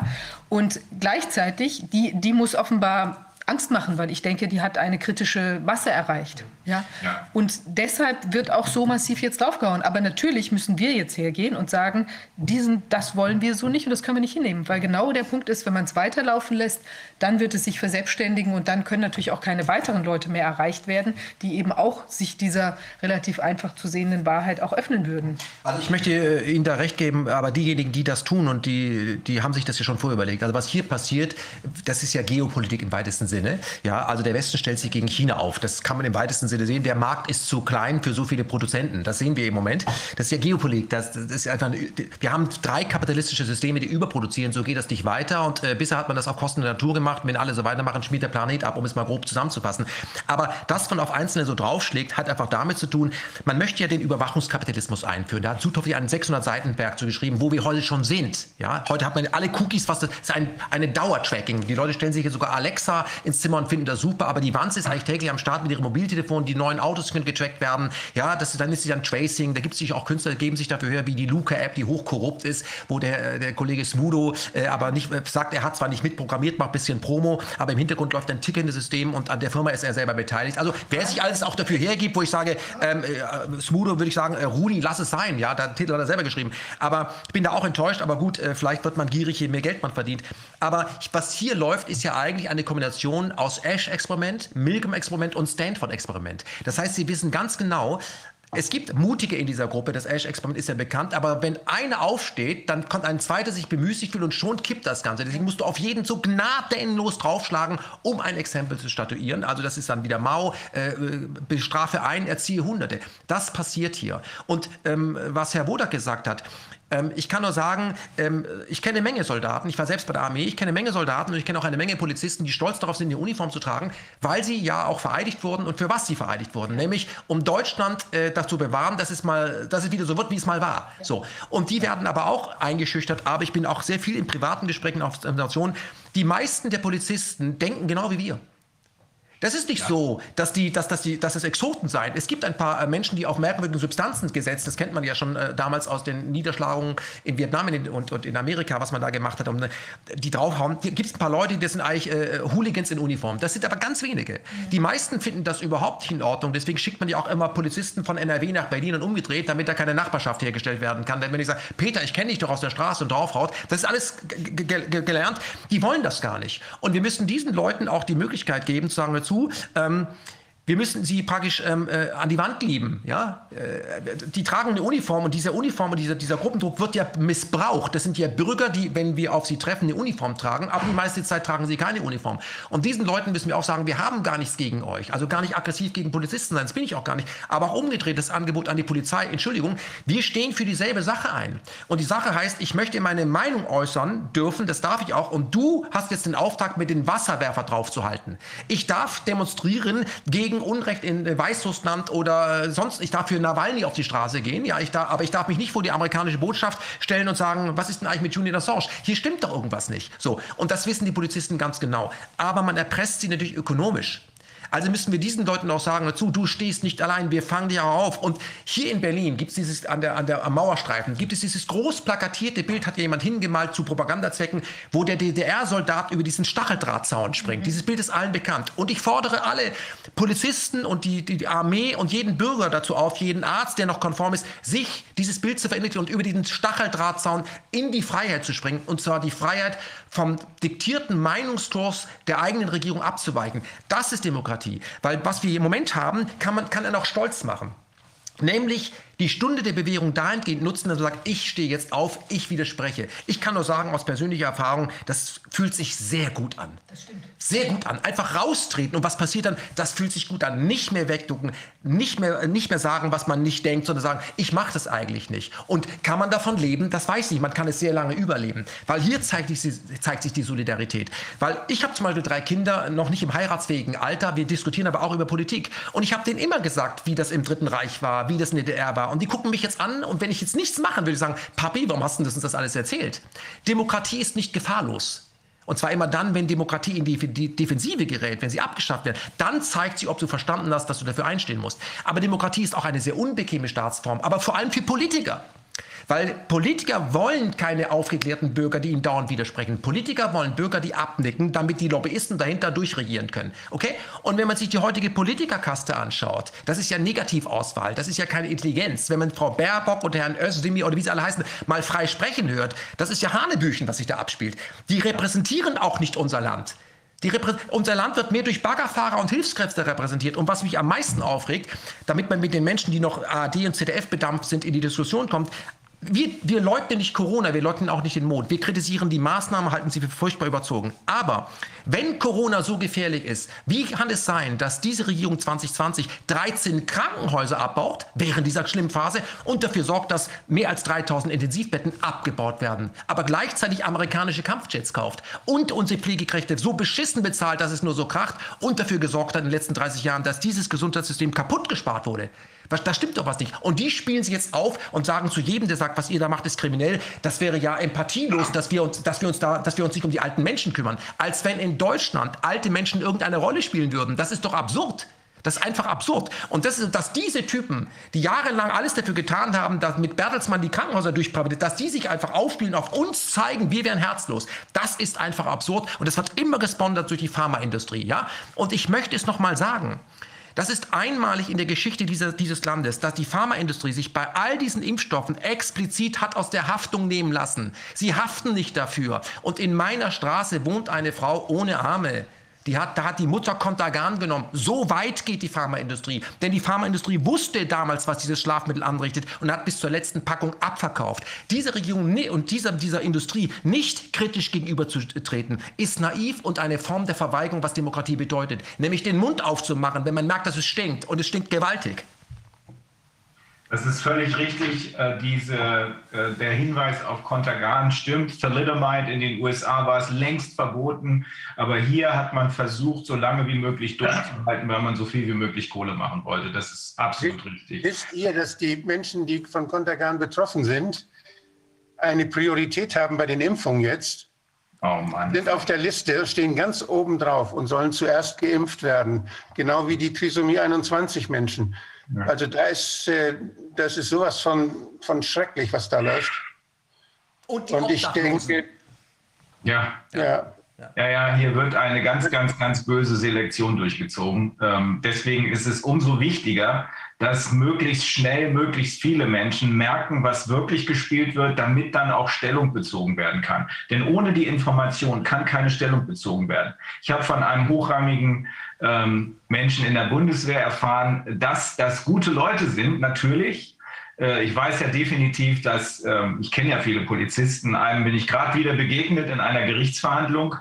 Ähm, ich weiß, dass die Polizisten gute Leute sind, aber sie bekommen die Informationen nicht. Die Polizei eher als die Bundeswehr. Darum ist das so wichtig, dass Meinungsfreiheit als, zentraler, als zentrale Säule der Demokratie fortexistiert. Deswegen ist das auch so wichtig, Herr Jepsen, dass Sie den Mund aufmachen und dass die anderen auch den Mund aufmachen. Das ist deshalb so wichtig, weil wir ja daneben neben der Meinungsfreiheit nur noch eine einzige Säule haben, die ähm, die Demokratie stützt in dem Moment, wo sie abrutscht, nämlich den Rechtsstaat. Und der ist jetzt auch unter Druck geraten. Herr, Herr Findrich, ich, ich, wir werden wahrscheinlich jetzt gleich auf den Richter in Weimar kommen. Das finde ich sehr gut, weil es ist ja exemplarisch, dass man sich Richter vornimmt, Ärzte und Journalisten explizit, bekannte ja. Menschen, die Einfluss haben. Das will man ja, das ist ja, das ist ja strategisch. Aber ich möchte noch mal darauf hinweisen, ähm, dass die wir, wir machen die digitalen Medien kaputt, übrigens nicht nur bei YouTube, auch Daily Motion löscht. Ja, alle, es ist eine Frage der Zeit, wann Telegram abgeschaltet wird und wann ja. dann Homepages nicht mehr erreicht werden können. Und ich sage deswegen, äh, kann ich nochmal sagen, ich glaube, und das muss man auch verstehen, wir bekommen ja äh, die Art, wie wir reagieren müssen, und da kann ja keiner mehr, äh, kann ja keiner mehr dem folgen, das hält uns ja digital auf Trab. Und deswegen, meiner Meinung nach, ist die Revolution oder die Evolution, die muss analog sein. Wir müssen zurück in den Print. Wir müssen zurück in das gedruckte Papier. Ich fordere auch alle äh, Medien dazu auf, die Print machen von den Alternativen und den Unabhängigen, auch Verlage, dass wir uns gemeinsam auch um Magazine bemühen, die irgendwo liegen bleiben, weil da hat der Staat keinen Einfluss drauf. Denn wie wir sehen, was heute möglich ist durch Tracking, du kriegst äh, Shadowbanning auch, was es alles gibt, dass du kriegst die Information eben gar nicht mehr. Und man möchte eben explizit, dass der Bürger nur aus einer Seite informiert wird. Da kann man dem Polizisten und dem Rechtsanwalt und dem Arzt auch gar nicht böse sein, der so overload ist mit Arbeit, dass er nur noch die Tagesschau benutzt oder die Süddeutsche Zeitung liest. Der kann kann keine Ahnung haben. Früher ist man ins Internet, früher hat man Radio London heimlich gehört, um zu wissen, was Phase ist. Heute geht man ins Internet und wenn alle im Internet sind, wird abgeschaltet. Und die nächste Übung kommt ja sowieso in den nächsten Wochen. Da wird man ja so einen Test machen und ich glaube es jetzt schon sagen zu können, dass sehr viele unabhängige Medien dann einfach nicht mehr erreichbar sind und keiner weiß woher. Wahrscheinlich war es ein Hackerangriff aus Russland. Das ist die Richtung, in die wir gehen. Deswegen meiner Meinung gibt es auch eine gute Dokumentation, nämlich American Typewriter, kann ich nur dringend. Die Revolution wird auf der Schreibmaschine geschrieben, analog. Das glaube ich fest, dass das passiert. Wir müssen wieder auch in den analogen Raum, wo wir nicht kontrolliert sind und wo wir uns treffen können. Und zwar, wenn wir das wollen, ohne Maulkorb. Und es ist dümmlich in der jetzigen Situation, wo der Staat das Recht willkürlich verbiegt, wie er möchte, noch zu glauben, man könne bei dieser Art von Staat etwas erreichen, indem man eine Demonstration anmeldet. Haben die DDR-Bürger damals bei der SED ihre Demonstration angemeldet für Schließt euch an? Das ist doch absurd. Das ist vollkommen absurd. Hat die Resistance ihre Aktion angemeldet? Das ist absurd. Und in der Situation sind wir heute. Dass die meisten Menschen das aber nicht so sehen, hat damit zu tun, dass wir noch ein bisschen gut im Futter sind. Es gibt ja im Moment auch keine Insolvenzen. Das wird ja alles angesammelt. Und das bedeutet, die Insolvenzen werden irgendwann kommen und dann wird auch die Währung crashen. Das ist nicht mehr zu retten. Der Euro, der Euro ist kaputt, das muss man wissen. Das ist ja auch ökonomisch nicht mehr zu retten. Was ist denn eigentlich dann? Und die meisten Menschen sind dieser Propaganda total ausgeliefert weil sie sie konsumieren, haben auch ein bisschen Angst vor dem, was wir publizieren, weil wir ihnen auch keine Alternativen anbieten. Das ist ganz wichtig. Wir müssen uns darauf vorbereiten, die Boote zu Wasser zu lassen und die Leute sagen, hör zu, ein neuer Staat muss kein schlechterer Staat sein. Aber wir müssen uns wieder wir auf das, arbeiten dran. Auf das Herr Jensen, wir arbeiten dran. Wir werden Alternativen bieten. Aber wir müssen, weil Herr Strate nur nicht so ganz viel Zeit hat, Dr. Strate zu Wort kommen lassen. Ähm, im Zusammenhang der zweiten Säule der Demokratie, neben der Meinungsfreiheit, ist es eben der Rechtsstaat. Und äh, da sind äh, erschreckende Dinge passiert. Das ist nicht nur der Fall, dass der Richter Christian Detmar in Weimar äh, durchsucht wurde. Und zwar offensichtlich nur, weil er ein Urteil geschrieben hat, was nicht auf Regierungslinie ist. Dieses Urteil ist zudem auf Tatsachen gegründet. Wir haben das mehrfach diskutiert, hier auch mit Herrn Prestin, dem früheren Familienrichter und Strafrichter, der uns erläutert hat, dass äh, der Paragraph im BGB 1666 unter anderem dazu benutzt werden kann, ein Gericht darauf hinzuweisen, dass das Kindeswohl gefährdet ist. In diesem Fall durch wirklich irrsinnige Maßnahmen an zwei Schulen. Ähm, und in einem Fall war es so, ich kann das nur noch mal wiederholen, dass eine Lehrerin ein Kind, was von der Maskenpflicht befreit war, in die äußerste Ecke gesetzt hat, nicht mehr mit ihm geredet hat, ihn nicht mehr mit Namen angesprochen hat, nur noch gesagt hat, du da ohne Maske. Dass das psychologisch für Kinder ähm, ich will nicht sagen tödlich, aber doch tödlich sein kann, das leuchtet jedem ein, auch ohne dass man Psychologie studiert haben muss. Und dass jetzt zurückgeschlagen wird, Übrigens nicht nur bei diesem Richter, sondern in Weilheim gibt es ja auch eine Richterin, die ein ähnliches Urteil gemacht hat. Ähm, da ist die Richterin ähm, ähm, als befangen rausgekickelt worden. Vielleicht wissen Sie da mehr drüber, äh, Herr Strate, aber äh, wie ordnen Sie das ein, was Ihrem Mandanten da passiert ist? Ja, also an den feurigen Redefluss meines Vorredners kann ich jetzt natürlich. Haben Sie mich hier? Hören Sie mich? Ja. Ja, okay. Also an den feurigen Redefluss meines Vorredners kann ich natürlich nicht unmittelbar anschließen. Also ich bin primär erstmal Verteidiger und muss mir anschauen, was dort geschehen ist. Also Herr Detmer hat mich mit seiner Verteidigung beauftragt. Ich habe jetzt erstmal das gemacht, was zu den Standardmaßnahmen eines Anwalts gehört, der im Staatsraum tätig ist. Ich habe zum einen gegen die Durchsuchungsanordnung bei ihm eine Beschwerde eingelegt. Des Weiteren habe ich äh, natürlich Akteneinsicht beantragt bei der Staatsanwaltschaft in Erfurt und mich natürlich auch kundig gemacht, was ihm eigentlich vorgeworfen wird. Und vorgeworfen wird ihm das, was das Amtsgericht Erfurt auf Antrag der äh, Staatsanwaltschaft in der mh, hm, Begründung der Durchsuchungsanordnung geschrieben hat.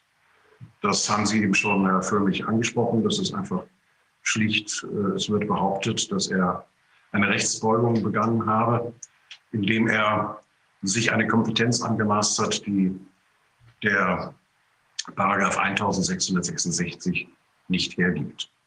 Es ist so, dass äh, nach dem Familiengesetz, äh, also dem FAMFG, äh, dass nach, dieser Forsch nach diesem äh, Gesetz grundsätzlich in Kindschaftssachen der Familienrichter in der Sorge um das Wohl des Kindes, also vor allem jetzt die sogenannte Personensorge, weniger die Vermögenssorge, in der Sorge um das Wohl des Kindes auch von Amts wegen Anordnungen treffen kann.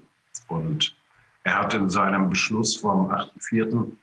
Äh, dieses Jahres äh, unter Hinzuziehung dreier Gutachter, die auf seine Fragen sehr ausführlich Stellung genommen haben, mehrerlei festgestellt, nämlich dass, die, äh, dass das Tragen von Masken während des Schulbetriebs für die Kinder eine physische, eine psychische und auch eine pädagogische Beeinträchtigung, Belastung darstelle, die auf Dauer zu erheblichen Schäden, aber nicht nur auf Dauer, sondern auch akut zu erheblichen Schäden in der Kindesseele führen werde. Er hat daraufhin verfügt, dass die Schulleitung der zwei Schulen, wo Kinder, die von diesem äh, Maßnahmen betroffen sind, äh, die Schule besuchen, dass die Schulleitungen äh, verpflichtet sind, äh, den Einsatz von Masken beim Unterricht zu unterlassen. Äh, das Ganze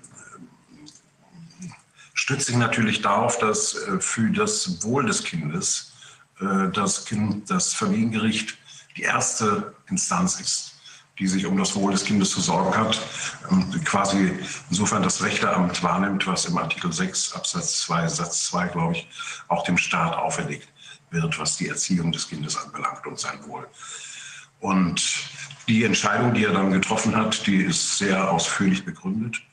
Äh, befasst sich auch mit der Frage, ob nicht möglicherweise auch eine Zuständigkeit der Verwaltungsgerichte besteht. Aber das hat er mit einer meines Erachtens schlüssigen Begründung belegt, dass äh, die Verwaltungsgerichte nach 40 Verwaltungsgerichtsordnung nur zuständig sind in öffentlich-rechtlichen Angelegenheiten, sofern nicht im Gesetz, in den Gesetzen eine Sonderzuständigkeit äh, festgelegt worden ist. Und er hat erklärt, dass das Familiengericht für die Sorge äh, hinsichtlich des Wohles eines Kindes eine besondere Zuständigkeit hat und insofern er auch die Kompetenz hat. Es gab natürlich dann sehr einfertig schnell ein Verwaltungsgericht, auch in Weimar, was dann erklärt hat, das sei ein offener Rechtsbruch, sie seien alleine zuständig. Das ist ein Streit, der natürlich dann unter Juristen ausgefochten wird. Ich sehe diesen Streit sehr gelassen entgegen, weil die Rechtsauffassung, die der Mandant von mir in seinem Beschluss dargelegt hat, ist absolut vertretbar und nicht irgendwie unschlüssig, sondern im Gegenteil, sie ist sehr plausibel. Und ich bin deshalb eigentlich rein aus juristischer Sicht sehr sicher, dass das Verfahren eingestellt werden wird. Nur, dass man überhaupt die Schutzwürde gehabt hat, äh, ein derartiges Verfahren gegen ihn einzuleiten und das sogar noch mit einer Durchsuchungsanordnung zu verbinden und im Rahmen der Durchsuchung ihm auch etwa sein Handy und seinen Laptop ihm wegzunehmen, der dann ein, zwei Tage später wieder zurückgegeben worden ist, nachdem er, man die Daten dort gespiegelt hatte. Äh, das äh, bezeugt natürlich auch ein bestimmtes politisches Klima, in dem das alles passiert, in, dem ja mein Vorredner sich eben schon sehr ausführlich befasst hat. Das will ich jetzt nicht nochmal wiederholen. Ja, soweit der Stand. Wir sind im Moment natürlich noch am Anfang. Also ich habe noch keine Akten bekommen. Ich weiß nicht, auf äh, wessen Initiative das Ganze zurückgeht. In der Presse wird berichtet, es habe da mehrere Strafanzeigen wegen Rechtsbeugung gegeben. Von einer SPD-Stadtratsverordneten weiß ich, dass die das auch getan haben soll. Wer ansonsten noch äh, Treiber hinter dieser Geschichte ist, äh, das werden wir dann sehen. Im Moment warte ich noch auf die Akteneinsicht und hoffe, dass ich die bald bekomme. Unglaublich. Und ähm, wie ist denn die Situation jetzt mit, mit anderen? Also wissen wir, ob noch weitere betroffen sind? Es gab ja noch den, den, äh, den Herrn Gericke, der dieses äh, andere Weimarer Urteil oder den äh, Beschluss da gefasst hat in Bezug auf die ähm, das waren ja, glaube ich, eine, eine, eine Geburtstagsfeier von Leuten, wo er dann Freispruch, äh, zum Freispruchentscheidung kam, weil die eben wegen, ich glaube, die hatten sich gegen auch Lockdown oder was immer ähm, widrig, hatten die sich getroffen. Wissen wir denn, ob da irgendwas unternommen wird von staatlicher Seite? Das weiß ich nicht. Also es ist nicht bekannt, soll man so sagen. Mhm. Es kann natürlich sein, aber im Moment ist das nicht äh, äh, mir zugetragen worden. Und der Richter, der dann in, ähm, in Leipzig diese abenteuerliche äh, Kostenentscheidung getroffen hat, ja, das ist ja eigentlich ein Vorgang, wo man, wenn man es ja genauer anschaut, der hat ja dann, ich weiß nicht, glaube fast 19.000 Euro äh, der, der alleinerziehenden Mutter auferlegt und ähm, gleich äh, und zugleich, also bei einer Konstellation, wo eigentlich der, der Verfahrenswert wahrscheinlich um die 2.000 bis 5.000 Euro gewesen wäre bei ordnungsgemäßer äh, Rechtsanwendung. Und das stellt sich ja doch relativ, äh, wie will man sagen, rechtsbeugend dar. Aber da wissen wir zum Beispiel nicht, auch wiederum nicht, ob da irgendwas unterwegs ist, oder? Haben Sie da Erkenntnisse? Nein, das vermute ich auch nicht. Mhm. Also wir wissen, dass äh, wir wissen, dass hier im Hintergrund ein, ähm, das Ganze in der Verantwortung eines grünen Politikers gelaufen ist. So viel ist bisher unstreitig, ist unstreitig geblieben, nachdem das äh, von verschiedenen äh, Medienkanälen ähm, berichtet worden ist. Und wir wissen, das habe ich mir eben gerade noch bestätigen lassen, dass die Richterin in Weilheim die eine ganz ähnliche Entscheidung gemacht hat. Ähm, da waren nur zwei der Gutachten tragend, nicht das dritte, das für den PCR-Test entscheidende, sondern nur Professor Kubantner betreffend die Psychologie, die Psychoschäden, die da an den Kindern äh, bei den Kindern eintreten und ähm, äh, äh Professor äh, Kappstein betreffend die Masken. Wir wissen, dass diese Richterin als befangen abgelehnt wurde und dass darüber auch schon entschieden worden ist, dass sie befangen sei.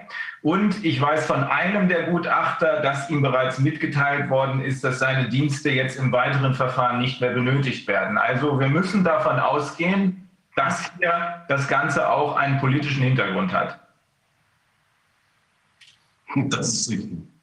Ich möchte äh, noch mal etwas zu einem, zu einem Klima sagen, was hier inzwischen äh, stattgefunden hat, ähm, weil es ja auch einen vorauseilenden Gehorsam gibt. Es waren ja auch Journalisten, die noch Zero-Covid gefordert haben. Ich möchte auf ein Buch hinweisen, was beim Rubicon Verlag erschienen ist von Flo Osreinig, 500 Seiten stark, das sich sehr intensiv mit äh, Covid und den Folgen, nicht nur medizinischen Folgen beschäftigt. Da wird ein Fall beschrieben, dass äh, eine, ein, an einer Schule in Süddeutschland die Eltern von den Lehrern explizit verlangt haben, dass die Kinder während der zweimal 15 Minuten Pause die Maske nicht abnehmen dürfen, um nicht zu trinken, wegen der Gefahr.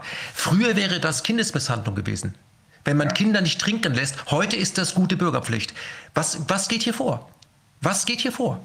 Ich kann es nicht nachvollziehen, dass der Staat, dass der Staat eine dermaßen Gehirnwäschepolitik betreibt, dass Eltern ihren Kindern äh, aus guten, mit, mit guten Absichten dahingehend schaden, dass Kinder während der Schulzeit nicht trinken dürfen. Was ist denn hier los?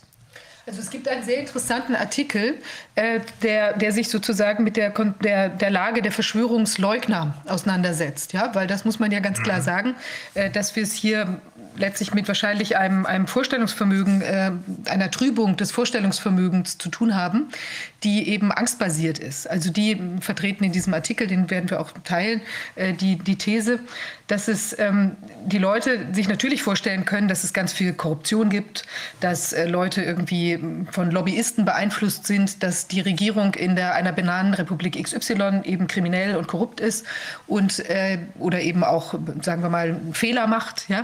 Aber äh, die Vorstellung, ähm, sich der Vorstellung zu nähern, dass eben diese Regierung auch noch in einer solch fundamentalen Angelegenheit für unsere Gesundheit ähm, möglicherweise von sachfremden Erwägungen getrieben sein könnte. Also ob das jetzt einfach nur politischer Übereifer ist, so dass man sich da äh, jetzt profilieren möchte als starker Mann, starke Frau oder dass eben ganz andere Sachen möglicherweise dahinter oder vielleicht wahrscheinlich kann man inzwischen sagen dahinter sitzen. Ähm, das ist, wird dann ausgeblendet. Aber da endet das Vorstellungsvermögen, weil es so fundamental ist, weil es so fundamental bedrohlich, als so fundamental bedrohlich erlebt wird, ja, weil eben quasi Mutti, wir haben es jetzt nun wirklich auch noch mit einer der Mutti der Nation äh, zu tun. Eine Kindermutti. Ähm, kinderlosen Mutti, die, ähm, äh, dass das eben eine so beängstigende Vorstellung ist, dass es dann natürlich viel, viel angenehmer ist, sich vorzustellen, es gibt einen Virus, den ich mit irgendwelchen Maßnahmen halt besiegen könnte. Und deshalb wird, kann dieser, dieser, diese Verschwörungsideen nicht nahe, näher getreten werden. Und ich finde, das ist unabhängig von dem ganzen Angstthema, was wir da sagen, äh, oder was wir schon mehrfach auch besprochen haben mit anderen Psychologen und so weiter. Ähm, ich glaube, da, da wird auch irgendwie der Hase im, im Pfeffer liegen. Es liegt aber auch in, dem, in diesem Obrigkeitsglauben, es gibt ja zu all dem eine Vorschrift. Es gab im Dritten Reich oder auch in der DDR zu allem immer eine Vorschrift. Das war alles immer legal, es war alles, hatte alles immer einen Stempel, vom Abtransport bis zum Schießbefehl. Das bedeutet gar nichts. Das bedeutet gar nichts. Und wenn man das, das Gefühl als Bevölkerung hat, irgendwas stimmt hier nicht, das Gefühl haben ja sehr viele Menschen, aber man dauernd Exempel statuiert an Journalisten, an Ärzten, an Richter, dann müsste man eigentlich hellhörig werden, sagen, Entschuldigung, wo lebe ich denn hier eigentlich? So. Und da ist die Bevölkerung aufgefordert und nicht nur die Berufsgruppen, äh, zu sagen, äh, will ich das eigentlich so? Und wenn man diese öffentliche Diskussion in der Öffentlichkeit nicht führen kann, weil immer nur dieselben Leute eingeladen werden, sie sie also im Internet austrägt und dort werden die Kanäle abgeschaltet, dann haben wir ein Problem. Ja, dann haben wir ein Problem, ja. Herr Strate, haben Sie, haben Sie sowas in Ihrer juristischen Karriere als Strafverteidiger schon mal erlebt, dass ein Richter wegen des Inhalts seines Urteils wegen Rechtsbeugung, äh, dass gegen einen Richter wegen Rechtsbeugung ermittelt wird? Habe ich schon erlebt, auch unabhängig jetzt von dieser Corona-Zeit. Ja, also wegen des Inhalts des Urteils. Ja, das betrifft einen Richter vom OLG in Homburg. Ach. Das liegt schon einige Jahre zurück. Das war eine Familiensache, ich erinnere mich an die. Ja, mhm. das mhm. Verfahren ist zum Schluss eingestellt worden. Ja, okay. Und daneben habe ich dann ja, im Jahr 2001 war es wohl, äh, den, unseren Amtsrichter Schill vertreten. Aber das war nicht wegen Inhalte seiner, Inhalt seiner Entscheidung, sondern dass er sich bei der Zuführung äh, Bearbeitung einer Beschwerde gegen, eine, gegen den Vollzug einer Ordnungshaft äh, nicht genügend beeilt haben. Mhm. Da war er wegen Rechtsbeugung verurteilt worden. Äh, das ist dann auch vom Bundesgerichtshof aufgehoben worden. Mhm. Also mein äh, Mandatsklientel ist sehr gemischt. Aber trotzdem, das, was hier jetzt passiert, ist schon äh, brachial, weil äh, die Entscheidung, die Herr Detmer getroffen hat, ist ja wirklich außerordentlich sorgfältig begründet worden. Und das ist richtig wohltuend. diese Entscheidung zu lesen. Ganz einfach, weil sie auch absolut logisch und plausibel ist und auch für einen Juristen eigentlich gut nachvollziehbar ist. Dass da jetzt wegen Rechtsfolgen ermittelt wird, das ist schon äh, starker Tobak. Also bei den anderen beiden Fällen, wo ich mal tätig war in Rechtsfolgungssachen, äh, da konnte man zumindest noch drüber streiten.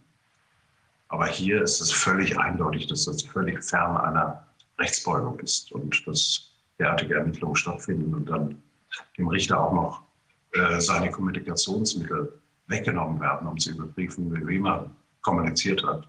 Möglicherweise auch hier mit diesem Ausschuss. Das würden wir natürlich herausfinden wollen. Und äh, das finde ich schon hanebüchen. Ja, das ist ja auch überhaupt nicht, da ist ja gar kein Zusammenhang. Also letztlich die private Kommunikation oder was immer da auszuspähen, äh, was hat das mit dem Urteil zu tun? Also das geht ja wirklich extrem weit. Ja, das sehen Sie richtig. Ich würde gerne noch mal was sagen zu den, äh, zu den Kindern, zum Thema selbst. Wir haben ja erlebt im Herbst vorigen Jahres, dass man die alten Menschen, die sich nicht wehren können, allein gelassen hat, dass das Pflegepersonal ihnen weggenommen wurde, in Quarantäne geschickt wurde, dass dort sehr viel Elend stand, dass die alten Menschen aus den Heimen in die Krankenhäuser transportiert wurden, all diese Dinge. Und hat, man hat da das Elend geschaffen, man hat da die Opfer geschaffen, die uns Angst machen. Jetzt ist es so, dass man die Kinder zweimal in der Woche testen möchte. Und die Kinderärzte und die Hygieniker haben schon vorausgesagt, es wird etwa 500.000 falsch positive Tests geben, wenn man dieses Programm durchführt, jede Woche. 500.000 falsch positive Fälle. Jetzt sagt das Robert-Koch-Institut gerade, Corona geht eigentlich ganz zurück und wir haben gar nicht viele Fälle. Auch die, die Sentinel-Daten sind sehr beruhigend, viel weniger Atemwegserkrankungen als die ganzen Jahre zuvor. Aber die Kinder, die sind ja jetzt, da unheimlich viele Fälle treten da auf. Das ist so dumm, und so durchsichtig, die, da widersprechen sich die Daten des Robert-Koch-Instituts selbst. Und äh, es ist vorhersehbar, was dadurch entsteht, wenn man die Kinder so jetzt sich selbst testen lässt. Natürlich sind da ganz viele, wenn da Millionen Kinder und Lehrer getestet werden, die alle ja zur Schule gehen und wer zur Schule geht, ist ja nicht krank. Das sind ja gesund. Man geht ja nur nicht, man schickt sein Kind doch nicht zur Schule, wenn es krank ist. Und äh, das sind also voraussehbare Dinge. Das ist eine ganz durchsichtige Strategie. Man nimmt einmal die Alten, die sich nicht wehren können. Man nimmt jetzt die Kinder, die sich nicht wehren können. Und man, dann, man, nimmt dann noch die Behinderten und die Leute, die in Heimen sind und Einrichtungen sind, die sich auch schlecht wehren können. Man sucht sich also zum Krankmachen und zum, zum, als Opfer für diese Maßnahmen, die uns Angst machen sollen, Leute aus, die sich schlecht wehren können. Das macht man nicht bei den VW-Arbeitern. Das macht man nicht bei Leuten, die, die, die selbstbewusst vielleicht dann sagen würden, was macht ihr denn da für einen Quatsch mit mir? Sondern das macht man bei diesen Leuten, die entweder sich nicht trauen, bei Soldaten und Polizisten kann es sein, dass die sich ja auch nicht trauen, sich da zu widersetzen. Das weiß ich nicht. Aber bei, bei den alten Leuten, bei den Kindern und bei den behinderten Menschen, da werden diese Impfungen jetzt durchgezogen. Und es ist damit zu rechnen, dass da sehr viele Nebenwirkungen erscheinen werden, dass es da sehr viele Ausfälle gibt. Denn das ist ja fast die Hälfte der Menschen, die geimpft sind, die merken da, die werden hinterher für ein paar Tage oder für eine gewisse Zeit, sind die außer Gefecht. Und das ist etwas, was dann auch Spätwirkungen haben wird. Also was, was, das, das sind vorhersehbare Strategien, die da, die da ablaufen. Und das ist, äh, das ist etwas, was die, ja, das ist ein Verbrechen gegen die Menschheit, das, was wir da beobachten zurzeit. Herr Wodak, ich möchte Ihnen hier beipflichten und ich möchte auch allen, die sehr kritisch gegenüber der Berichterstattung ist, die aus den unabhängigen Medien kommen, einfach eine einfache Rechenaufgabe mal äh, vor die Nase halten. Wenn wir es mit einem Test zu tun haben, der definitiv falsch positiv macht, immer, wirst du nie auf eine Null-Inzidenz kommen. Das geht nicht möglich. Wenn da ein eingebauten Fehler drin ist, ob du willst oder nicht, wirst du nie kommen. Das heißt, solange du zu keiner Null kommst, gibt es leider keine Demokratie. Was geht denn hier vor? Was geht? Das hat doch nichts mit Verschwörungstheorie zu tun. Das ist der Grund, Herr Jepsen, dass äh, wir bei jeder Gelegenheit, insbesondere wenn wir mit den internationalen Kollegen sprechen, darauf hinweisen, greift am Fundament an, greift den PCR-Test und die Idee, den Drosten-PCR-Test wohlgemerkt, und die Idee der Drosten asymptomatischen Infektionen an. Die asymptomatischen Infektionen, diese Idee wurde gebraucht, damit jeder vor jedem Angst hat und sie wurde gebraucht, damit man Gesunde massenhaft testen kann. Weil ja Herr Drosten sagt, ich kann unter den ganzen asymptomatisch infizierten Leuten genau die rausfinden, die tatsächlich gefährlich sind, nämlich mit meinem PCR-Test. Darum das darf man einfach nicht aus dem Blick verlieren. Bei allem bei aller Hektik, die hier jetzt gerade und bei allem, äh, bei allen massiven Versuchen, äh, uns weiter zu desorientieren und destabilisieren. Das ist ja das, was Sie da gerade schildern aus Ihrer Branche, aus der Medienbranche. Das ist das, wo ähm, der Kollege Dr. Strate gerade unterwegs ist, um den Rechtsstaat zu schützen. Das ist ja nicht nur ein einfaches Mandat, um einen Richter zu schützen, sondern hier geht es um den Rechtsstaat.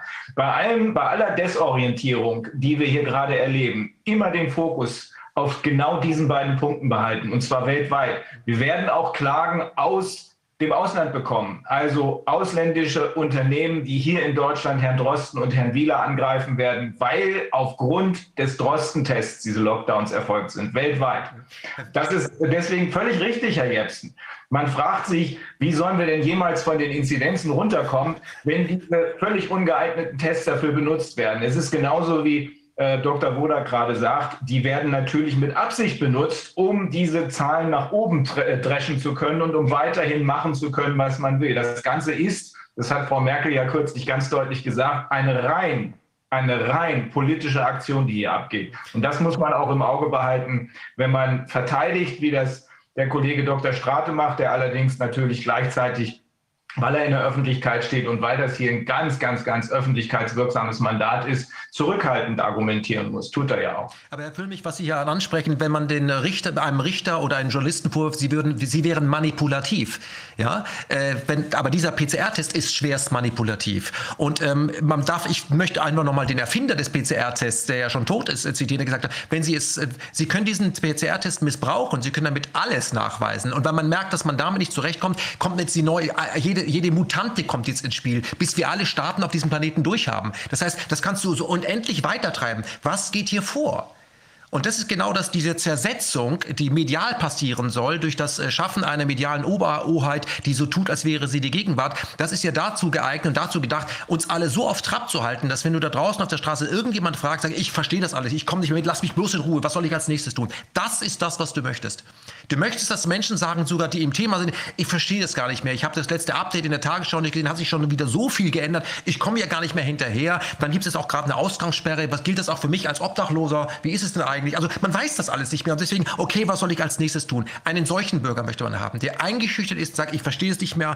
Was, und das ist kein demokratischer Bürger mehr. Und den möchte man. Und dahinter steckt ein System. Das behaupte ich ohne Quellen, weil das zeigt die Geschichte in Deutschland. Und da gibt es jede Menge Quellen.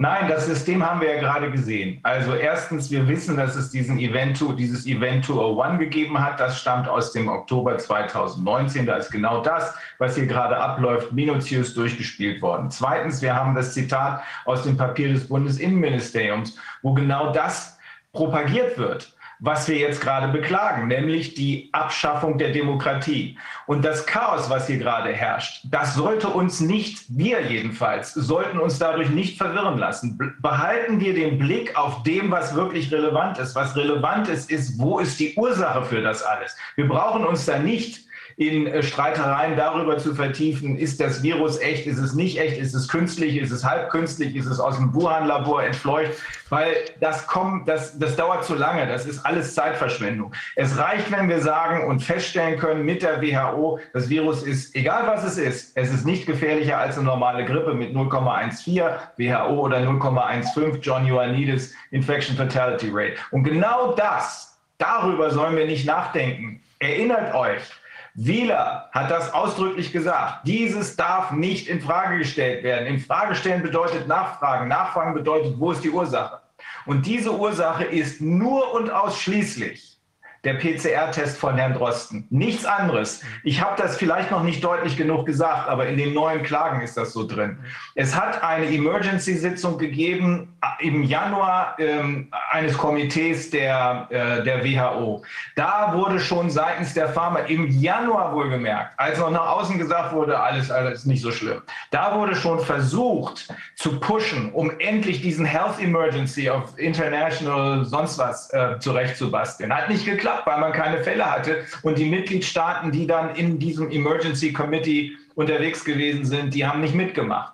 In dieser Zeit, eine Woche später fand die zweite Sitzung statt. In dieser Zeit wurde der Drosten-PCR-Test eingesetzt, mit dem man ja, das haben Sie ja gerade völlig korrekt gesagt, Herr Jepsen und Dr. Wodak ebenfalls, mit dem man sonst was machen kann. Man kann insbesondere die Zahlen in die Höhe treiben. Und die Zahlen, die in dieser Zeit produziert wurden, das waren ja keine Fälle, Das waren keine Infektionen, das waren nur positive Testergebnisse. Wie wir jetzt wissen, zumindestens, zumindestens, weil sie nämlich so eingestellt waren, 97 Prozent False Positives. Und das war die Ursache für die Ausrufung des Health Emergency of International Consequence oder sowas ähnliches heißt das. Der, Pan der, der Pandemieausruf war vollkommen egal danach. Die brauchten das hier, weil sie diesen Health Emergency brauchten, um später das eigentliche Ziel durchzuprügeln, nämlich die Emergency Use Authorization für die sogenannten Impfungen zu bekommen. Herr Füllmich, ich würde mal sagen, das, was Sie hier beschreiben, ist praktisch der interne Reichstagsbrand. Man braucht einen Grund. Ja. Äh, seien Sie mir nicht böse, ich werde jetzt aussteigen, weil ich wirklich jetzt um 15 Uhr habe ich einen auswärtigen Termin und da muss ich mit dabei sein. Vielen Dank, Herr Strate. Ja, tschüss, Herr Füllmich, tschüss, Herr Modak. Tschüss. Tschüss. Okay. Tschüss. tschüss. Ich möchte nur den zweit, die zweite Basis dieser Notfallmaßnahmen, das sind ja die überfüllten Intensivstationen. Und da hat es in letzter Zeit wunderbare Darstellungen gegeben. Ich weiß nicht, habt ihr da heute schon drüber gesprochen? Aber Nee. das, das ist, da gibt es ja wunderbare Darstellungen und Auswertungen der Divi-Zahlen, Ja. die, wenn man die genau anguckt, dann stellt man fest, eben, dass durch eine gesetzliche Regelung äh, es den Krankenhäusern, die Krankenhäuser belohnt wurden, wenn sie eine hohe Auslastung haben. Eine hohe Auslastung kann man haben, dass man einfach Leute dahin legt, aus Altenheimen oder sonst woher. Das kostet aber viel Arbeit und Personal. Dann kriegt man das Geld, muss man sich sehr anstrengen. Die andere Möglichkeit ist, dass man, wenn man vorher zehn Intensivbetten hatte, wo fünf Patienten lagen, da hatte man eine Auslastung von 50 Prozent und kriegte kein Geld vom Staat. Wenn man diese fünf leeren Betten dann aber streicht, hat man eine Auslastung von 100 Prozent. Und dann kriegt man ganz viel Geld. Krass, das ist so krass. Und das ist genau das, was seit Monaten läuft. Und das ist das, was uns als hohe Auslastung vorgehalten wird. Die Kranken, den Krankenhäuser wurden dafür belohnt, dass sie Betten gestrichen haben, stillgelegt haben und damit künstlich eine hohe Auslastung, eine hohe Bettenbelegungsquote dann produziert haben. Und, dieser, und das wird uns jetzt vorgehalten. Das ist reiner Betrug, was da geschieht. Herr Wodak, und trotzdem haben wir eine Untersterblichkeit. Noch Ja. dazu. Das ist so absurd und das wird im Öffentlichen ja nicht diskutiert. Und da sind wir wieder bei der MABB. Wie, wie sieht es denn da mit den Quellen aus? Das ist so schwerst manipulativ. Weil viele Richter sich ja auf dieses Divi ja äh, auch äh, berufen. Das ist eine dermaßen offensichtliche äh, Manipulation, die auch schon in, in den unabhängigen Medien publiziert wurde. Wo ist denn da eigentlich das MABB? Wo ist denn da eigentlich der Rundfunkrat? Was ist denn da eigentlich los? Und da sehen wir, die dafür bezahlten, mit GEZ finanzierten Organe funktionieren einfach nicht mehr. Sie funktionieren nicht mehr. Wo ist die Selbstverwaltung der Krankenkassen, die das alles bezahlen? Wo sind die Leute, die aus der Krankenkasse sind, die Gewerkschaftler und alle diese Leute, die da sitzen in den Räten, in den Gremien, die Arbeitnehmervertreter, die Arbeitgebervertreter, die sitzen da, die Versichertenvertreter, die sehen zu, dass das Geld, aus, dem- dass, dass wir so betrogen werden mit unseren Beiträgen. Die sitzen da alle und sagen nichts. Die können was sagen, die sind frei. Wenn du als freier, äh, freies Krankenhaus, also als ein Krankenhaus, das Geld verdienen will, wenn du Geld verdienen willst, baust du jetzt Intensivbetten ab, dann lohnt sich das Geschäft richtig. Das sind die Fakten. Und wer das ausspricht, der ist ein Menschenfeind und bezweifelt Covid. Ist doch absurd. Nein, wir wollen die Verbrecher zu fassen kriegen, die sowas machen. Das ist schön, dass Sie das mal aussprechen. Das ist nämlich ein Verbrechen. Ja. Das ist ein Verbrechen. Darüber sind wir uns, glaube ich, alle im Klaren. Äh, Wir müssen uns ja nur das Ergebnis angucken. Das Ergebnis heißt, trotz der Untersterblichkeit, möglicherweise hängt die Untersterblichkeit damit zusammen, dass wenige Leute zum Arzt gehen und ins Krankenhaus gehen. Ne? Muss man auch mal überlegen, aber das machen wir, wenn es soweit ist. Trotz der Untersterblichkeit sind viele Menschen absolut, das, das äh, kann ich überhaupt nicht fassen. Das kann ich überhaupt nicht fassen gezwungen worden, allein isoliert zu sterben. Ihre äh, Verwandten konnten nicht zu ihnen. Trotz der Untersterblichkeit haben, das hat uns gerade jemand berichtet aus dem Rettungsdienst, ähm, das wird er uns noch als Whistleblower bestätigen. Er hat gesehen, dass ursprünglich vor Corona, ich glaube, das waren in seinem Bereich fünf Suizide pro Monat. Jetzt sind es fünf pro Woche. Diese Dinge, auch die nicht durchgeführten Operationen, die ja erst später Konsequenzen haben werden, all das sind natürlich Verbrechen. Natürlich sind es Verbrechen, wenn man es in der Gesamtschau sieht, im Zusammenhang sieht mit dem, was das Ganze ausgelöst hat. Mit der absoluten Gleichgültigkeit, Empathielosigkeit derjenigen, die das angeordnet haben und dann auch noch die Frechheit hatten zu sagen, dieses darf nie hinterfragt werden. Wie darf das nie hinterfragt werden? Also, wenn das mit meiner Mutter passiert wäre, dann hätte ich aber nicht nur hinterfragt. Herr Wilmich, was ich nochmal anmerken möchte, ist, ähm, Sie sind Rechtsanwalt, wir haben mit Herrn Budak einen Arzt und ich bin ein Journalist, wo wir sagen, okay, für uns bedeutet dieser erste Artikel im Grundgesetz nicht irgendetwas. Die Würde des Menschen ist unantastbar, was so nicht stimmt, sollte nicht angetastet werden. Wenn das aber passiert, sollten wir aufstehen. Sie wird ja dauernd angetastet. Das heißt, man lässt Menschen unwürdig sterben und derjenige, der sagt, das kann, nicht, das kann ja nicht sein, der muss sich dafür rechtfertigen, dass man Menschen nicht in einer kalten Medizin einfach sterben lässt. Selbst wenn die sagen, ich möchte lieber von meinen Enkelkindern empfangen. Nein, nein, du musst jetzt human sterben, dein Leben ziehen wir noch ein bisschen raus, einsam sterben. Das ist die neue Qualität in unserem, äh, unserem Leben. Ja. Und das ist das, was mich auch äh, äh, bei, den, bei den Medien so unglaublich empört, dass man sich die Frage stellt, für was lässt du dich da eigentlich einspannen? Weil du hast doch auch eine Mutter, du hast doch auch Kinder in der Schule. Betrifft dich das denn nicht? Die politische Kaste kann ich nicht mehr beurteilen. Ich weiß nur, die leben auf irgendeinem Stern. Aber dass Menschen, die ja äh, in der Regel Otto-Normalbürger sind, das alles mit uns mit sich machen lassen, in der Hoffnung, äh, sich im nächsten System vielleicht noch etablieren zu können, das geht mir nicht äh, in meinen Schädel. Tut mir wirklich leid. Da werde ich auch wirklich böse. Aber was kann es auch für ein System sein? Also ich meine, das muss man sich ja auch noch mal vor Augen führen. Also ein System, was jetzt so aus dem Ruder läuft.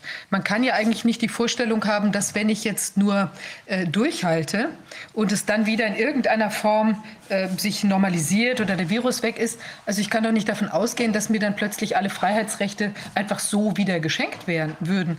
Weil wenn es darum ginge, hier eine ausgewogene, ähm, einen Ausgleich ja, von Interessen zu führen äh, und und, oder zu machen. Und eben sagen wir mal, jetzt habe ich diese eine Gesundheitsgefährdung und ich versuche aber gleichzeitig die Meinungsfreiheit und die ganzen anderen Sachen wirklich so wenig einzuschränken, wie ich das müsste. Dann hätten wir diese Konstellation ja überhaupt gar nicht. Und deshalb kann man sich doch gar nicht vorstellen, dass das äh, danach wieder in irgendeinen Normallauf zurückgehen könnte. Also es ist ein naives Träumen. Ich möchte Ihnen die Frage ganz simpel beantworten. Für die ausführenden Organe, nenne ich mal, ist das ein bis jetzt extrem Erfolg gelaufen, äh, erfolgreicher Test. Sie hätten selbst nie gedacht, wie weit Sie damit können können, mit einer Pandemie, die so keine ist, mit einer Überlegung, die so es nicht gibt, mit einer Sterblichkeit, die Untersterblichkeit ist, wie weit Sie kommen, dass Menschen sich aufgrund von einem behaupteten Supergefahr alle Grundrechte, die wesentlichen wegnehmen lassen, ja nicht nur Meinungsfreiheit, Berufsausübung, Reisefreiheit und, das, und ohne, dass sie auf die Straße gehen. Denn äh, Querdenker hin oder her, das ist zwar eine große Demonstration, aber das ist ja privat organisiert. Wo sind denn die Gewerkschaften? Nein, wir erleben parallel dazu riesige Demonstrationen für Black Lives Matter. Das ist überhaupt kein Problem, während für das eigentliche Kernthema in diesem haben die Menschen, da haben sie keinen Kopf dafür. Das ist doch vollkommen absurd. Aber wie weit man damit gekommen ist, und das soll eigentlich nur ganz oben signalisieren, es geht. Es geht. Und wir werden diese Rechte nie wieder zurückbekommen, indem wir warten. Wir bekommen sie nur zurück, indem wir sie uns nehmen. Und wir müssen um diese Grundrechte auch nicht betteln. Die Grundrechte heißen Grundrechte, weil sie nie in Frage gestellt werden. Und der, der das tut, der bricht das Grundgesetz, der, der vergewaltigt die Idee unserer Gründerväter und Gründermütter, sagt, es gibt eine Ausnahme. Und wenn unsere Gründerväter und Gründermütter gewusst hätten, dass man das so verdrehen kann, hätten sie explizit für diesen Fall noch ein Extragesetz erlassen. Das ist genau der Punkt. Das ist der also, Punkt. Wir, wir, wir, ja richtig, aber Martin wollte gerade was sagen. Martin, hast du das mitgekriegt? Äh, der Kollege Strate hat sich ja eben auch schon geäußert. Ja, ich bin äh, etwas später hinzugekommen. Äh, ich merke, dass wir gerade so bei einem allgemeinen Rundumschlag ist, wie ist es um unser System bestellt. Und ähm, ich glaube, dass wir, es stimmt was nicht. Äh, ich glaube, es war Akkustand runter, aber geht jetzt wieder, oder? Nee, ist alles gut, Martin. Okay, ja, also wenn ich das jetzt richtig äh, äh, ähm, äh gesehen habe, äh, sind wir so bei einem allgemeinen Überblick darüber, äh, welche äh, Institutionen in unserem System eigentlich kollektiv versagt haben. Ähm, und also mit mit, mit, historischen Vergleichen bin ich selber immer ein bisschen vorsichtig, aber der Generalbefund ist natürlich äh, äh, so, das ist das, was mir immer zugetragen wird. Kollektive Arbeitnehmervertretungen ähm, schützen in der Regel nicht jene, die äh, äh, sich gegen die Maßnahmen wenden, sondern äh, vertreten eher die Linie der Regierung. Das ist das, was mir aus allen möglichen Branchen zugetragen wird. Äh, bei den Gerichten, gut, das, was da in Weimar passiert, ist, äh, äh, das ist eine Entgleisung der Justiz, die ich mir nicht habe vorstellen können. Ähm, ähm, dass wir hier, dass sämtliche Maßnahmen, die wir hier ergreifen, ähm, mehr Schaden als Nutzen. Das ist für Lockdowns belegt, äh, das ist für Masken belegt. Da gibt es jetzt diese schöne neue Metastudie. Bei den Teststäbchen ähm, darf ich äh, so als kleines Update äh, etwas referieren, was zugesandt wurde. Äh, da wurde die Gefährdungsbeurteilung für die Schulen äh, mitgeteilt. Da zählt das Natriumazid, das ja in den Teststäbchen drin ist in NRW äh, zu den explosionsartig und selbstentzündenden Stoffen, bei deren Handhabung besondere Vorsicht im Chemieunterricht geboten ist. Ja, aber Schülerinnen und Schüler sollen das bei der Selbsttestung unbedingt ähm, ja, unter Lehreraufsicht, aber selbstständig betätigen. Ja, Testsystem mit einer solchen Substanz. Ähm, äh, das ist ein weiteres Puzzlestück äh, in diesen Dingen. Also ähm, jetzt und jetzt mal völlig abgesehen von den False Positives. Ja, ähm, wir haben bei der Firma Roche gesehen, da ist, sind Octylononylphenol-Ethoxylate drin. Äh, die sind, äh, äh, das sind Umweltgifte, die in der REACH-Verordnung erwähnt sind, als besorgniserregende Stoffe. Wir haben jetzt in den Siemens Healthineers Cleaning-Tests haben wir jetzt Natriumazid drin. Ähm, eine Kindesmutter, die sich an mich gewandt hat und die berichtete, dass in der Schule ihres Kindes schon Lolli-Tests verwendet werden. Da steht wohl auf dem Beipackzettel, da sind Gefahrstoffe drin. Es wird aber nicht gesagt, welche. Ja, was natürlich dann sofort die juristische Strategie provoziert, dass man da mal bei der äh, Deutschen Gesellschaft für Unfallversicherung nachfragt und äh, die Schul den Schulträger um eine Gefährdungsbeurteilung bittet, denn die müssen einem ja sagen, welchen Substanzen die Kinder ausgesetzt werden. Das ist das Mindeste, was man erwarten darf. Wie gefährlich diese Stoffe dann sind, kann ich nicht beurteilen, weil es eben keiner weiß. Das Problematische ist, dass es keiner weiß. So, ähm, dass man dann finanzielle Anreize braucht. Da hat ja ein Krankenpfleger bei der Bundespressekonferenz letztens äh, äh, zu Protokoll gegeben. Der wollte, wurde von Herrn Spahn und Herrn Wieler äh, mit eingeladen, um mal zu zeigen, wie schlimm das auf den Intensivstationen ist. Herauskam eine bitterharte Abrechnung mit der Gesundheitspolitik der letzten Jahre. Also genau das nicht, äh, was sich Herr Spahn und Herr Wieler erhofft hatten. Ja, ähm, das bestätigt natürlich, dass wir sagen, okay, äh, ein System ist immer nur so gut wie seine Akteure und viele Akteure dieses Systems machen offenbar gerade ihren Job nicht. Über das Thema Medien äh, habe ich ja auf 180 Seiten meinen Senf dazugegeben. Das muss ich hier nicht nochmal alles wiederholen. Ähm, so, hm, die Frage, die ich mir als Jurist stelle, ist, welche rechtsstaatlichen Lösungsoptionen können wir den Menschen eigentlich noch anbieten? Ja, wir haben jetzt äh, äh, gesehen, es ist alles sehr, sehr schwierig gerade. Ähm, welche äh, Optionen stehen jetzt noch zu Gebote? Ähm, meine Erfahrung ist die,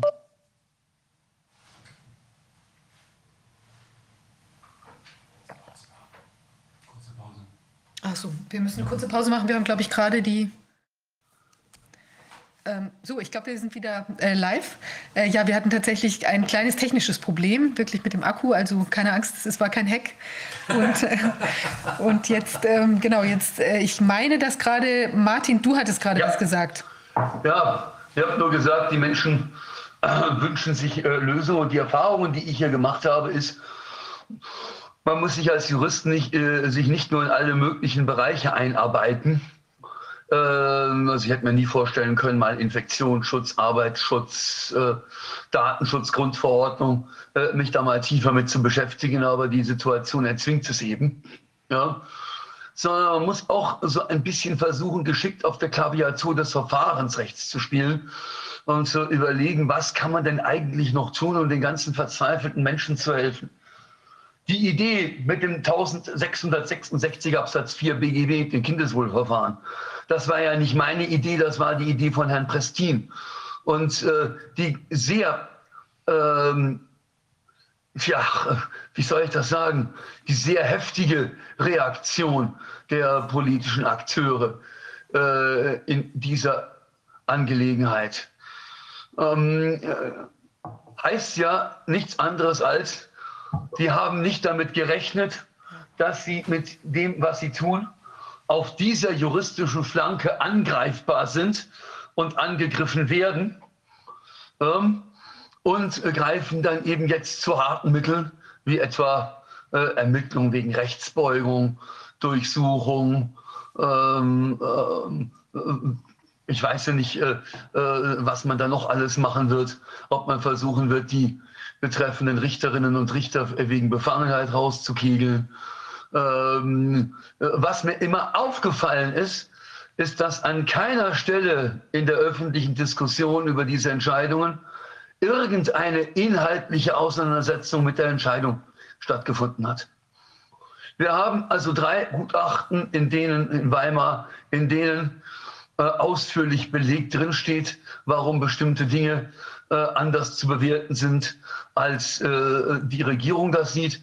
Ähm, es wäre in einem normalen gerichtlichen Verfahren Aufgabe jener, die diese Maßnahmen befürworten oder jener, die sich in dieser Eigenschaft am Verfahren beteiligen können, ähm, äh, dann ähm, durch Gegengutachten vorzutragen, warum das eigentlich äh, in Wirklichkeit alles ganz anders ist. So hätte ich mir einen normalen Prozessverlauf vorgestellt. Dann hätte man, äh, dann hätte eben das Gericht am Ende äh, die Bewe der Beweisaufnahme äh, die widerstreitenden Positionen würdigen und sich dann einer anschließen sollen. Aber an dieser Auseinandersetzung fehlt es. Es wird nicht gesagt, hoppla, mit dem und jenem Argument müssen wir uns beschäftigen. Es wird gleich gesagt, äh, ja, ich, ich, weiß gar nicht, was überhaupt gesagt wird. Äh, inhaltlich wird gar nichts gesagt. Es wird gesagt, äh, diese Richterinnen und Richter, die sowas entscheiden, sind ein Fremdkörper im System. Raus damit. Ich muss ehrlich sagen, das ist. Äh, äh, ich frage mich, ich komme gerade aus der Vorlesung Zivilprozessrecht. Ich soll meinen Studierenden äh, die Werkzeuge eines fairen rechtsstaatlichen Gerichtsverfahrens nahebringen und frage mich, wenn ich das jetzt wieder äh, höre und mir das vor Augen führe, sind meine Vorlesungen noch akademische Lehrveranstaltungen oder eigentlich nur noch akademische Märchenstunden? Was sollen meine Studierenden mir eigentlich noch glauben? Ja, also ich bin selber erschüttert. Ähm, ich habe gestern, als dann eben jene besorgte Mutter zu mir kam, die sagte, äh, wir haben Leute-Tests an der Schule, da, stehen, da steht drauf Gefahrstoffe, man sagt aber nicht welche. Habe ich gesagt, okay, probiert man es erstmal bei einer Auskunftsersuchung beim Unfallversicherungsträger. Ähm, und ähm, äh, natürlich auch beim unfallversicherungspflichtigen Schulträger. Und möglicherweise muss man die Auskünfte darüber vor den Sozialgerichten ähm, erstreiten. Hm, vielleicht kann das eine Option sein. Aber äh, ich muss natürlich auch gestehen, ich erfahre immer mehr äh, darüber, was in diesen Tests alles drin ist. Beziehungsweise, äh, das hat Herr Solo uns ja letztes Mal vor Augen geführt, dass möglicherweise äh, man auch äh, in den Testsystemen nicht das in der Packung ist, was laut Beipackzettel drauf sein soll oder drin sein soll. Mir gehen langsam die Ideen aus. Ich weiß nicht mehr, was ich den Menschen noch raten soll. Jetzt bin ich natürlich auch nicht als Rechtsberater äh, hier, sondern als Hochschullehrer, der die Dinge wissenschaftlich durchdringen soll. Äh, aber ähm, ich sehe mich von der Herausforderung, manche Dinge komplett neu nachzudenken. Mhm. Denn natürlich ist das äh, eine der möglichen Wirkungen auch, dass man den Gerichten bedeutet, wehe, jemand tanzt hier aus der Reihe, dann seid ihr die Nächsten, die wir, die wir uns packen. Und Rainer, du hast völlig recht, wenn du sagst, das Einzige, was jetzt hilft, ist Öffentlichkeit. Und zwar Öffentlichkeit so, dass auch die Altmedien nicht mehr an diesen Dingen vorbeikommen, es mag dann sein, nach den Erfahrungen, die ich mit der Medienberichterstattung machen müsste, äh, dass man dann versucht, die Dinge irgendwie schön zu reden, warum das unbedingt alles sein muss, dass man äh, hier widerspenstige Richterpersönlichkeiten aus dem System entfernt. Aber ähm, jedenfalls sehen die Menschen dann, der hat äh, regierungskritisch entschieden und ist rausgeflogen. Das ist das, was bleibt. Und das wird dazu führen, dass die Menschen Fragen stellen. Und genau das äh, Fragen stellen ist das Lebenselixier der Demokratie. Und der Feind totalitäre Herrschaft. Und egal, welche Parallelen man in welche Richtung da ziehen will oder nicht, ich bleibe immer ganz gerne dabei, dabei. Es ist so, äh, Fragen zu unterdrücken ist Merkmal totalitärer Herrschaft, ohne jetzt zu subjektivieren, von wem sie ausgeht. Ja. Ich kann Ihnen ja nur zu beipflichten, aber weil Sie von Fragen sprechen, da gibt es ja diesen schönen Spruch, wenn wir Sie dazu bringen, die falschen Fragen zu stellen, müssen wir uns um die Antworten keine Sorgen mehr machen. Und interessant ist auch, was Sie gerade gesagt haben, und das ist ja das, was mich auch persönlich so ein bisschen auch inzwischen belustigt, wir reden ja nie, äh, wenn jemand aus der Reihe tanzt, darüber, was der eigentlich gesagt hat, sondern wie der aussieht. Also bei mir zum Beispiel so, ich spreche sehr schnell. Das ist dann nicht, was ich gesagt habe. Herr Wodak hat die falsche Frisur. Herr Bakti tritt pastoral auf. Darum geht es. Ja, Herr Putin ist nackt auf dem Pferd. Das ist eigentlich, weil der, diese Art von Demokratie der Gekaperten ja die Argumente ausgehen, weil sie genau wissen, sie können mit Argumenten nicht argumentieren, weil dann der Zuhörer sagt, ist eigentlich schlüssig, sollten wir darüber reden. Und wir sollen eben nicht darüber reden. Das ist der entscheidende Punkt. In dem Moment, wo man darüber redet, gerät man ja ins Nachdenken und so und, und kommt zu eigenen Gedanken. Und das soll auf jeden Fall unterdrückt werden. Und das ist kein Zufall. Aber als Medienschaffender für die andere Seite würde ich mir die Hände reiben, wie weit ich mit diesem billigen Trick komme. Das funktioniert, weil im Großen und Ganzen die Menschen da draußen immer noch denken, wenn sie eben die klassischen Medien, das wird schon seine Richtigkeit haben, weil sie diese Art von Perfidität eigentlich nicht vorstellen können und wollen. Eigentlich rechne ich das den Menschen zu.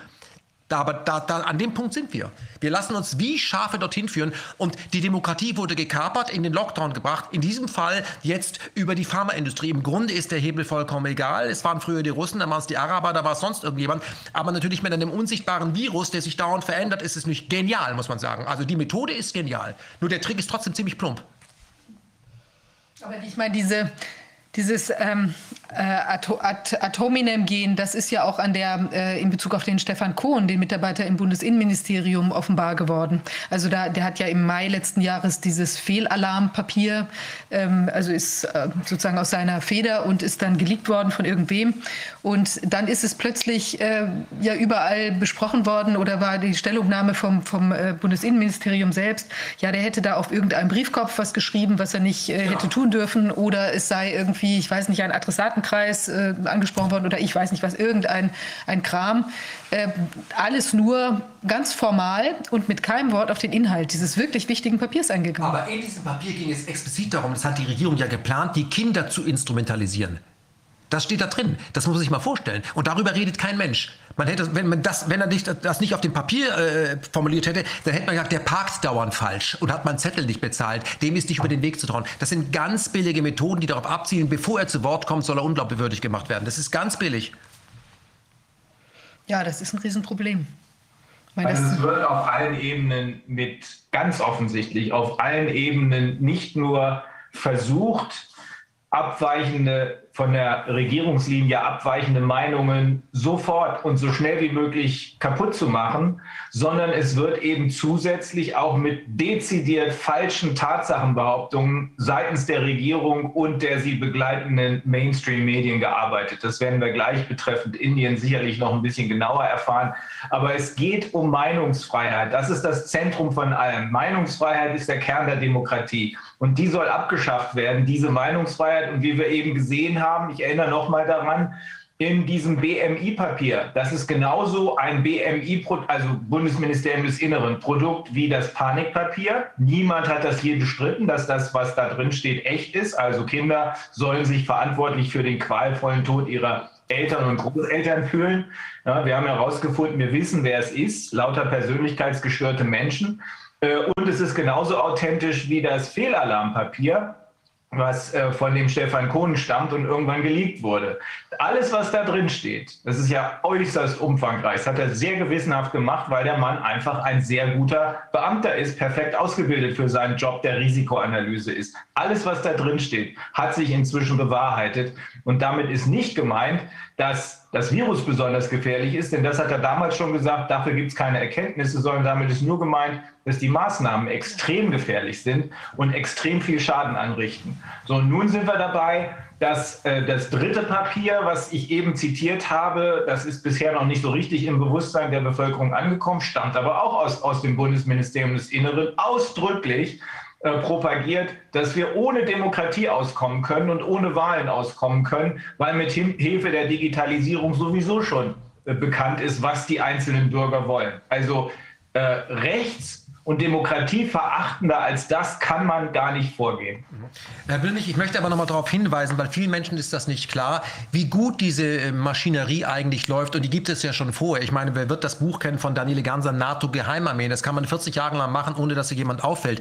Dass das so funktioniert, wie es funktioniert, hat nicht damit zu tun, dass äh, die, die Kommunikationswege, um die es hier geht, um eine öffentliche Meinung zu produzieren, dass sie in Hinterzimmern in wenigen Tagen zusammengestrickt wurde, sondern das funktioniert sehr gut, denn wir haben die öffentliche Meinung ständig gesehen, wie wie sie äh, manipuliert wurde, denn vor Corona gab es ja nur Syrien oder es gab nur Flüchtlinge. Es gibt keine Flüchtlinge ja. mehr und die, die damals gesagt haben, alle Grenzen müssen auf sein, sind diejenigen, die sagen, jetzt sind alle Grenzen zu, ist aber gar kein Thema. Wird im Mittelmeer nicht mehr ertrunken, also das ist ja alles kein Thema. Syrien gibt es nicht mehr, ist alles weg. Aber parallel dazu ist es aus dem Nichts so, dass tragisch tausende Menschen in riesigen Ansaugungen während der Corona-Krise auf den Straßen sind für Black Lives Matter. Das ist super organisiert und man kann daran erkennen, weil es so unsichtbar ist, wie gut es funktioniert. Und das muss einem klar sein, mit wem man es zu tun hat. Man hat es mit einem tiefen Staat zu tun, der über so gute Kommunikationswege äh, verfügt, über so viele NGOs, dass er die öffentliche Meinung permanent manipuliert. Das muss einem klar sein. Wir müssen uns von diesem Demokratiemodell, in dem wir bisher geglaubt haben zu leben, äh, ein wenig verabschieden. Demokratie war immer auch eine Herrschaftsform. Das hat ja schon Herr Mausfeld auch äh, detailliert äh, gemacht. Und da kann man über die öffentliche Meinung die Menschen in die richtige Richtung Nudgen. Da gibt es ja ganze Bücher dazu. Und jemand, der das am allerbesten in den letzten Jahrzehnten gut gemacht hat, war ja Barack Obama. Ein, ein, ein gefeierter Mann, der als einziger amerikanischer Präsident wirklich an jedem Tag Krieg geführt hat. Und sein Nachfolger Donald Trump, ich bin jetzt kein Fan von ihm, hat das nie getan. Trotzdem ist Herr Obama total beliebt und wird auf dem äh, Kirchentag empfangen. Und der Herr Trump ist ein böser Bube. Und weil ich gerade über Herrn Trump rede, es wird in unseren Medien immer so getan, als wären wir hier ganz wenige, die die Maßnahmen anzweifeln würden. Und auf der ganzen Welt will man sich ja sonst sonst einig. Das ist ja totaler Humbug, das muss ich Ihnen hier sagen. Die Hälfte der Amerikaner sind dagegen, äh, alle äh, republikanischen Staaten, die meisten machen da ja gar nicht mit. Das ist ja nicht, gar nicht homogen. Das wird ja hier null publiziert. Warum nicht? Weil die Player Angst davor haben, anderen zu zeigen, da sind wir beim Eschsprecher, du bist gar nicht allein mit deinem Zweifel. Im Gegenteil, wenn ihr mal erkennen würdet als Sklaven, dass ihr eigentlich in der Mehrheit seid, dann kann ich das nicht mehr durchdrücken. Und deswegen muss uns, muss uns klar sein, in dem Moment, wo ich die letzten unabhängigen Medien vom Blatt nehme, hast du keine Chance mehr. Ja, und wir müssen uns, wir müssen uns darüber Wie der Tagesspiegel zum Beispiel, nicht? Der bereitet sich, der geht schon zur Tagesordnung über und der macht demnächst eine Tagung. Ich bin eingeladen am 26. Mai. Ich zeige euch das einfach nur mal. Ähm, das hier ist die Einladung. Und da seht ihr, der Tagesspiel macht der Pfizer am Sanofi eine wunderschöne Einladung mit ganz vielen MDBs, wo sie dann die Gesundheitswirtschaft in der, in den fortentwickeln wollen, in der man ja so unheimlich viel verdienen kann. Der Tagesspiegel dient sich hier praktisch an und, und ist praktisch nichts weiter als diese Werbeabteilung für diese, für diese Pharmaindustrie. Also, und dann auf der anderen Seite äh, schießt er dann gegen Leute, die dieses Geschäft möglicherweise verderben könnten. Also das finde ich, schon, find ich schon ziemlich ein Hammer. Äh, Wolfgang, ich kann das nicht, man kann das nicht gut lesen hier. Was ist der Inhalt dieser, dieser Veranstaltung? Fachforum Gesundheitswirtschaft heißt das. Und da ist die Franziska Giffey dabei, da sind äh, aus mehreren Parteien, Linke, SPD, CDU sind Leute dabei. Und es geht um die Gesundheitswirtschaft und jetzt nach der, äh, der äh, Covid-19-Krise, äh, da wird es also eine enge und reibungslos funktionierende Zusammenarbeit der verschiedenen Akteure im Gesundheitsbereich geben. Industrie, Politik, Start-up-Szene, Forschung und Wissenschaft stehen im Mittelpunkt der Pandemie. Und dann gibt es ein Cluster Gesundheitswirtschaft in der Hauptstadtregion und das ist besonders wichtig. Und da treffen sie sich alle und, und werden dann darüber reden, wie das Geschäft in Zukunft weiterentwickelt kann. Und wir sind die Opfer dieses Geschäfts, die Menschen in diesem Land sind die Opfer dieses Geschäfts. Und der Tagesspiegel, der ja euch so schlecht gemacht hat, der macht das natürlich, weil ihr das Geschäft möglicherweise verderben würdet. Und da unten und, steht, äh, Pfizer sponsert das oder was? Sanofi, ja. Mhm. Das gibt es doch nicht. Also im Prinzip, das ist ja so derartig äh, durchsichtig, da müsste ja schon fast Dauerwerbesendung oder hier Promotional Artikel im, im Tagesspiegel drinstehen, wenn er gegen uns vorgeht. Das ist ja auch keine klebrige Nähe mehr, das ist ja Doping. Das ist ja wirklich. Nein, das ist offensichtlich, dass hier, dass hier weite Teile, weite Teile der Regierungsgeschäfte in völlig privater Hand sind. Es ist doch kein Zufall, dass die WHO ihre eigenen Health Regulations macht und dass wir als Mitgliedsländer der äh, WHO uns diesen Health Regulations, die ausschließlich, ausschließlich äh, gut sind äh, für die Pharmaindustrie, unterwerfen müssen. Und das Ganze, ich habe es eben auch noch mal gesehen, dann kommen wir vielleicht auch zur Überleitung äh, nach Indien. Und das Ganze offensichtlich ähm, äh, auch von NGOs. Also ich habe bei Avas vorhin gesehen, oh, wir müssen dringend spenden, weil in Indien sterben sie alle. Wir müssen dafür sorgen, dass sie sich impfen lassen. Oh mein Gott, bloß nicht. Ähm, und dann wird hier berichtet, die fallen da um wie die Fliegen. Ich habe mindestens drei Publikationen Herr Paluschek, vielleicht haben Sie die auch schon gesehen, die belegen, dass in Indien was ganz anderes abgeht. Da ist eine Frau, die scheint, äh, die macht, hat ein Video gemacht, filmt da um sich herum, ist mit einem Inder verheiratet, sagt, nichts davon stimmt, ihr werdet verarscht. Ähm, ja. Dann gibt es einen Artikel, der äh, im Detail erläutert, wie hier äh, die Angst künstlich geschürt wird. Unsere Angst, nicht deren Angst. Genau. Äh, und äh, die Wartungszahlen die, die wahren Zahlen sollen, ähm, sollen tatsächlich so liegen, dass man sagt, also 0,2 oder sowas Prozent sind infiziert. Infiziert heißt aber ja nur positiv getestet. Und 0,001 Prozent seien an oder mit Covid gestorben. Was ist denn nun wirklich los, Herr Paluschek? Ja, also dazu muss man natürlich sagen, äh, Indien unterscheidet sich ja signifikant von Deutschland. Äh, 13 mal, Deutschland geht ja 13 Mal in Indien rein, unterscheidet in 13 verschiedene Bundesstaaten. Ähm, Maharashtra respektive Delhi und ähm, andere, die unter der Ägide von Modi leben äh, oder verwaltet werden, ähm, sind natürlich im Kanon drin. Wir wissen ja selber, Amani, äh, Ambajani, what is it called? Uh? Samba, äh, Ambani, äh, dem gehört der Reliance, das ist der beste Freund von Modi. Und der hat natürlich ähm, der hat natürlich äh, die Kontrolle und äh, ist natürlich auch korrupt und ist der beste Freund von Bill Gates. So. Ähm, die Medien spielen natürlich, und das ist jetzt ganz wichtig, man muss verstehen, dass äh, in Indien gerade die Wahlen sind oder waren und die Wahlen sind jetzt in der Auszählung, obwohl die Auszählung natürlich sowieso nichts bewirkt, weil es wird ja alles geschoben von rechts nach links. Ähm, es gibt zwei Parteien, das ist DMK und ADMK und ähm, Tamil Nadu, wo ich gerade lebe, ist ähm, ähm, sehr konservativ ausgeprägter Staat, der sich nicht so Mainstream äh, leiten lassen möchte. Ähm, wir werden jetzt sehen, wo es rauskommt. Aber ich denke, wenn äh, wieder Geld geschmiert wird mit 50 Millionen oder sowas, die ja dann sowieso kurzerhand wieder reinkommen, ähm, wird sich das wieder nivellieren. Also was ich damit sagen will, in den letzten sechs Wochen gab es überhaupt keine Berichte, keine PCR-Test-Hikes oder Pikes oder was auch immer. Es gab nichts, nichts, okay? Und seitdem die, äh, die Voten jetzt äh, eingesammelt worden sind, äh, kam dann aus dem, aus dem Nichts heraus, kam auf einmal wie Pilze, äh, die, die, die Testverfahren explodieren, äh, Krankenhäuser müssen schließen, aber es sind genau diese Krankenhäuser, die wieder von irgendwelchen Leuten inszeniert worden sind und da werden Filme gedreht und die Filme zeigen natürlich jetzt äh, Leute, die vom Krankenhaus ausrutschen oder äh, ins, ins, Krankenhaus transportiert werden. Also sind auch äh, leere Betten. Das ist das gleiche Phänomen wie in äh, Deutschland auch.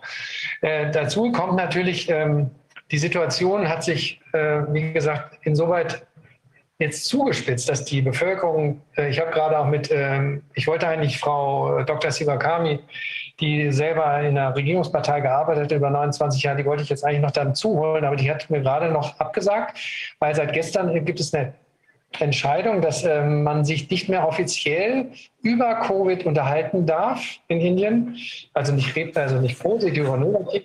Man darf gar nicht mehr darüber aussagen. Deswegen hat sie jetzt Angst, äh, heute ins hier äh, live aufzutreten. Da habe ich gesagt, okay, ich kann ja ihren Namen nennen. Hat sie gesagt, das können Sie gerne machen, aber ich darf nicht auftreten, sonst würde sie mit Repressalien äh, rechnen müssen. Und natürlich, äh, das gleiche Spiel, was äh, in Deutschland läuft, läuft hier auch. Die Kinder, also die, wenn man eingeliefert wird in ein Krankenhaus, bekommt man 15.000 Rupien, entspricht 150 Euro. Wenn man äh, im Krankenhaus an, an ein Beatmungsgerät angeschlossen wird, bekommt man nochmal weitere 20.000. Und ähm, so geht das weiter, wenn dann einer stirbt und kriegt einen Stempel drauf, dann wird die, äh, das Begräbnis bezahlt und man kriegt nochmal 10.000 Rupien obendrauf. So, das sind die gängigen Praxen hier, das weiß jeder. Es wird aber nicht nach Das sind die Covid-Stempel, ja? Ja, genau. Okay. Genau. Mhm. Ja. Das, ist, äh, das ist allgemein betrachtet, aber ähm, es kommt jetzt immer mehr. Ich bin ja seit äh, fünf Monaten wieder in Indien, ähm, seit sechs Monaten roundabout. Und äh, von dem Zeitpunkt bis jetzt habe ich äh, zu äh, gesehen, dass immer mehr Leute ich mache natürlich meinen Beitrag, aber ich meine, es ist ein großes Land. Und in, meiner, in meinem Dunstkreis hier äh, sind trotzdem immer mehr Leute, die Masken tragen. Es ist noch nicht so ein initiatives Verhalten wie in Deutschland, aber äh, es geht fast in die Richtung. Ähm, aber die Leute sagen und sagen jetzt, ich auch die schon überzeugt habe, die sagen jetzt, aber jetzt in den Medien gab noch das und das. Und die Leute glauben das halt. Und das ist bedauerlich, das ist dramatisch. Das wäre ja auch meine Position, wo ich mir gedacht habe, das ist ja ein richtiger Standort im Leben, äh, hier in Indien zu sein, besser als in Deutschland. Aber äh, so langsam muss man jetzt hier wahrscheinlich auch aufpassen, dass man nicht in das Fegefeuer äh, gerät. Weil, wie gesagt, Frau Dr. Sivakami hatte gerade gesagt, es ist dir unter, ist allen Leuten untersagt, über soziale Medien oder was auch immer über Covid zu reden. Man darf auch nicht sagen, dass das, was ja jeder weiß, was ich eben angeführt habe, dass es anders in den Krankenhäusern läuft. Das darf man auch alles nicht erzählen. Und die Leute werden gebrannt gebrandmarkt ja, oder stigmatisiert. Oh, das reicht in Deutschland.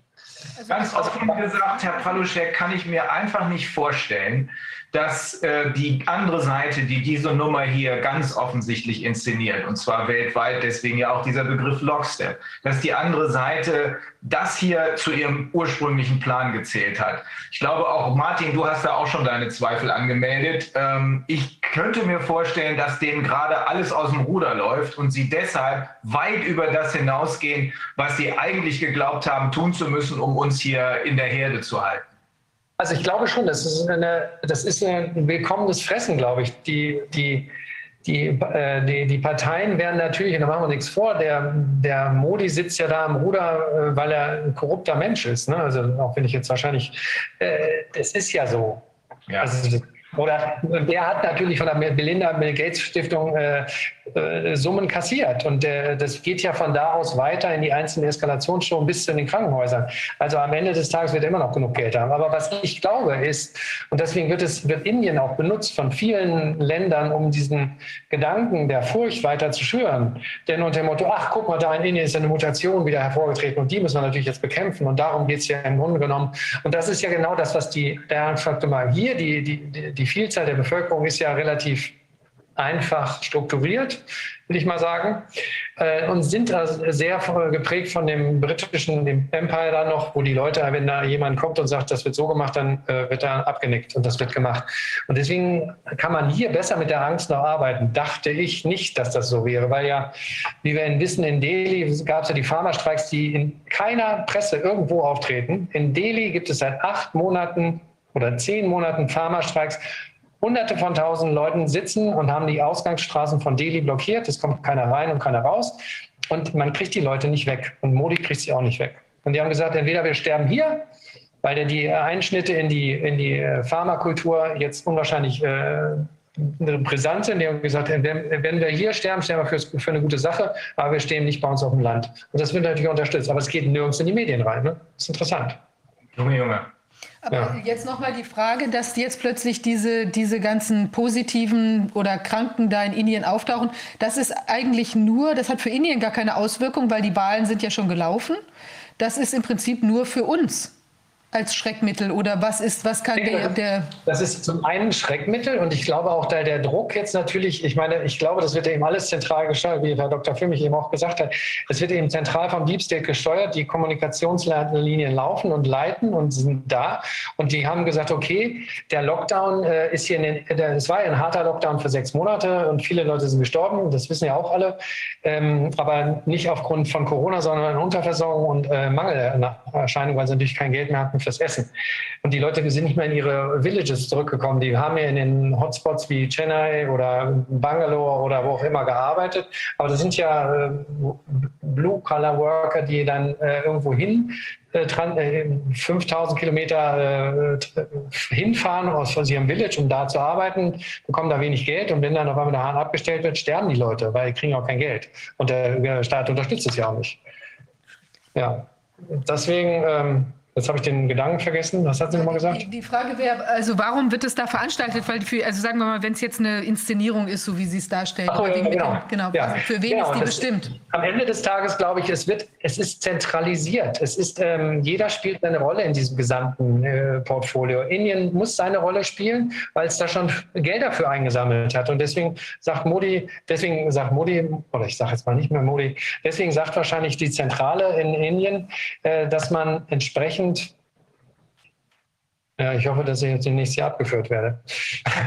ähm, ja, äh, dass, man, äh, dass, dass, man entsprechend jetzt agieren muss, weil man natürlich schon äh, Leistungen in Empfang genommen hat. Und man hat dann das an Haltebutton gestellt, man gesagt hat, die Wahlen laufen gerade. Ich glaube, das ist der Punkt jetzt legt man wieder los, nachdem die Wahlen gelaufen sind. Jetzt kann man, und vorher hätte man dann, weil man äh, offenbar die Krise nicht im Griff hat, hätte man Schwierigkeiten dann bei der Wahl gehabt. Jetzt hat man alles im Griff und zack, danach geht es wieder los und das ist dann wieder Schreckgespenst für uns.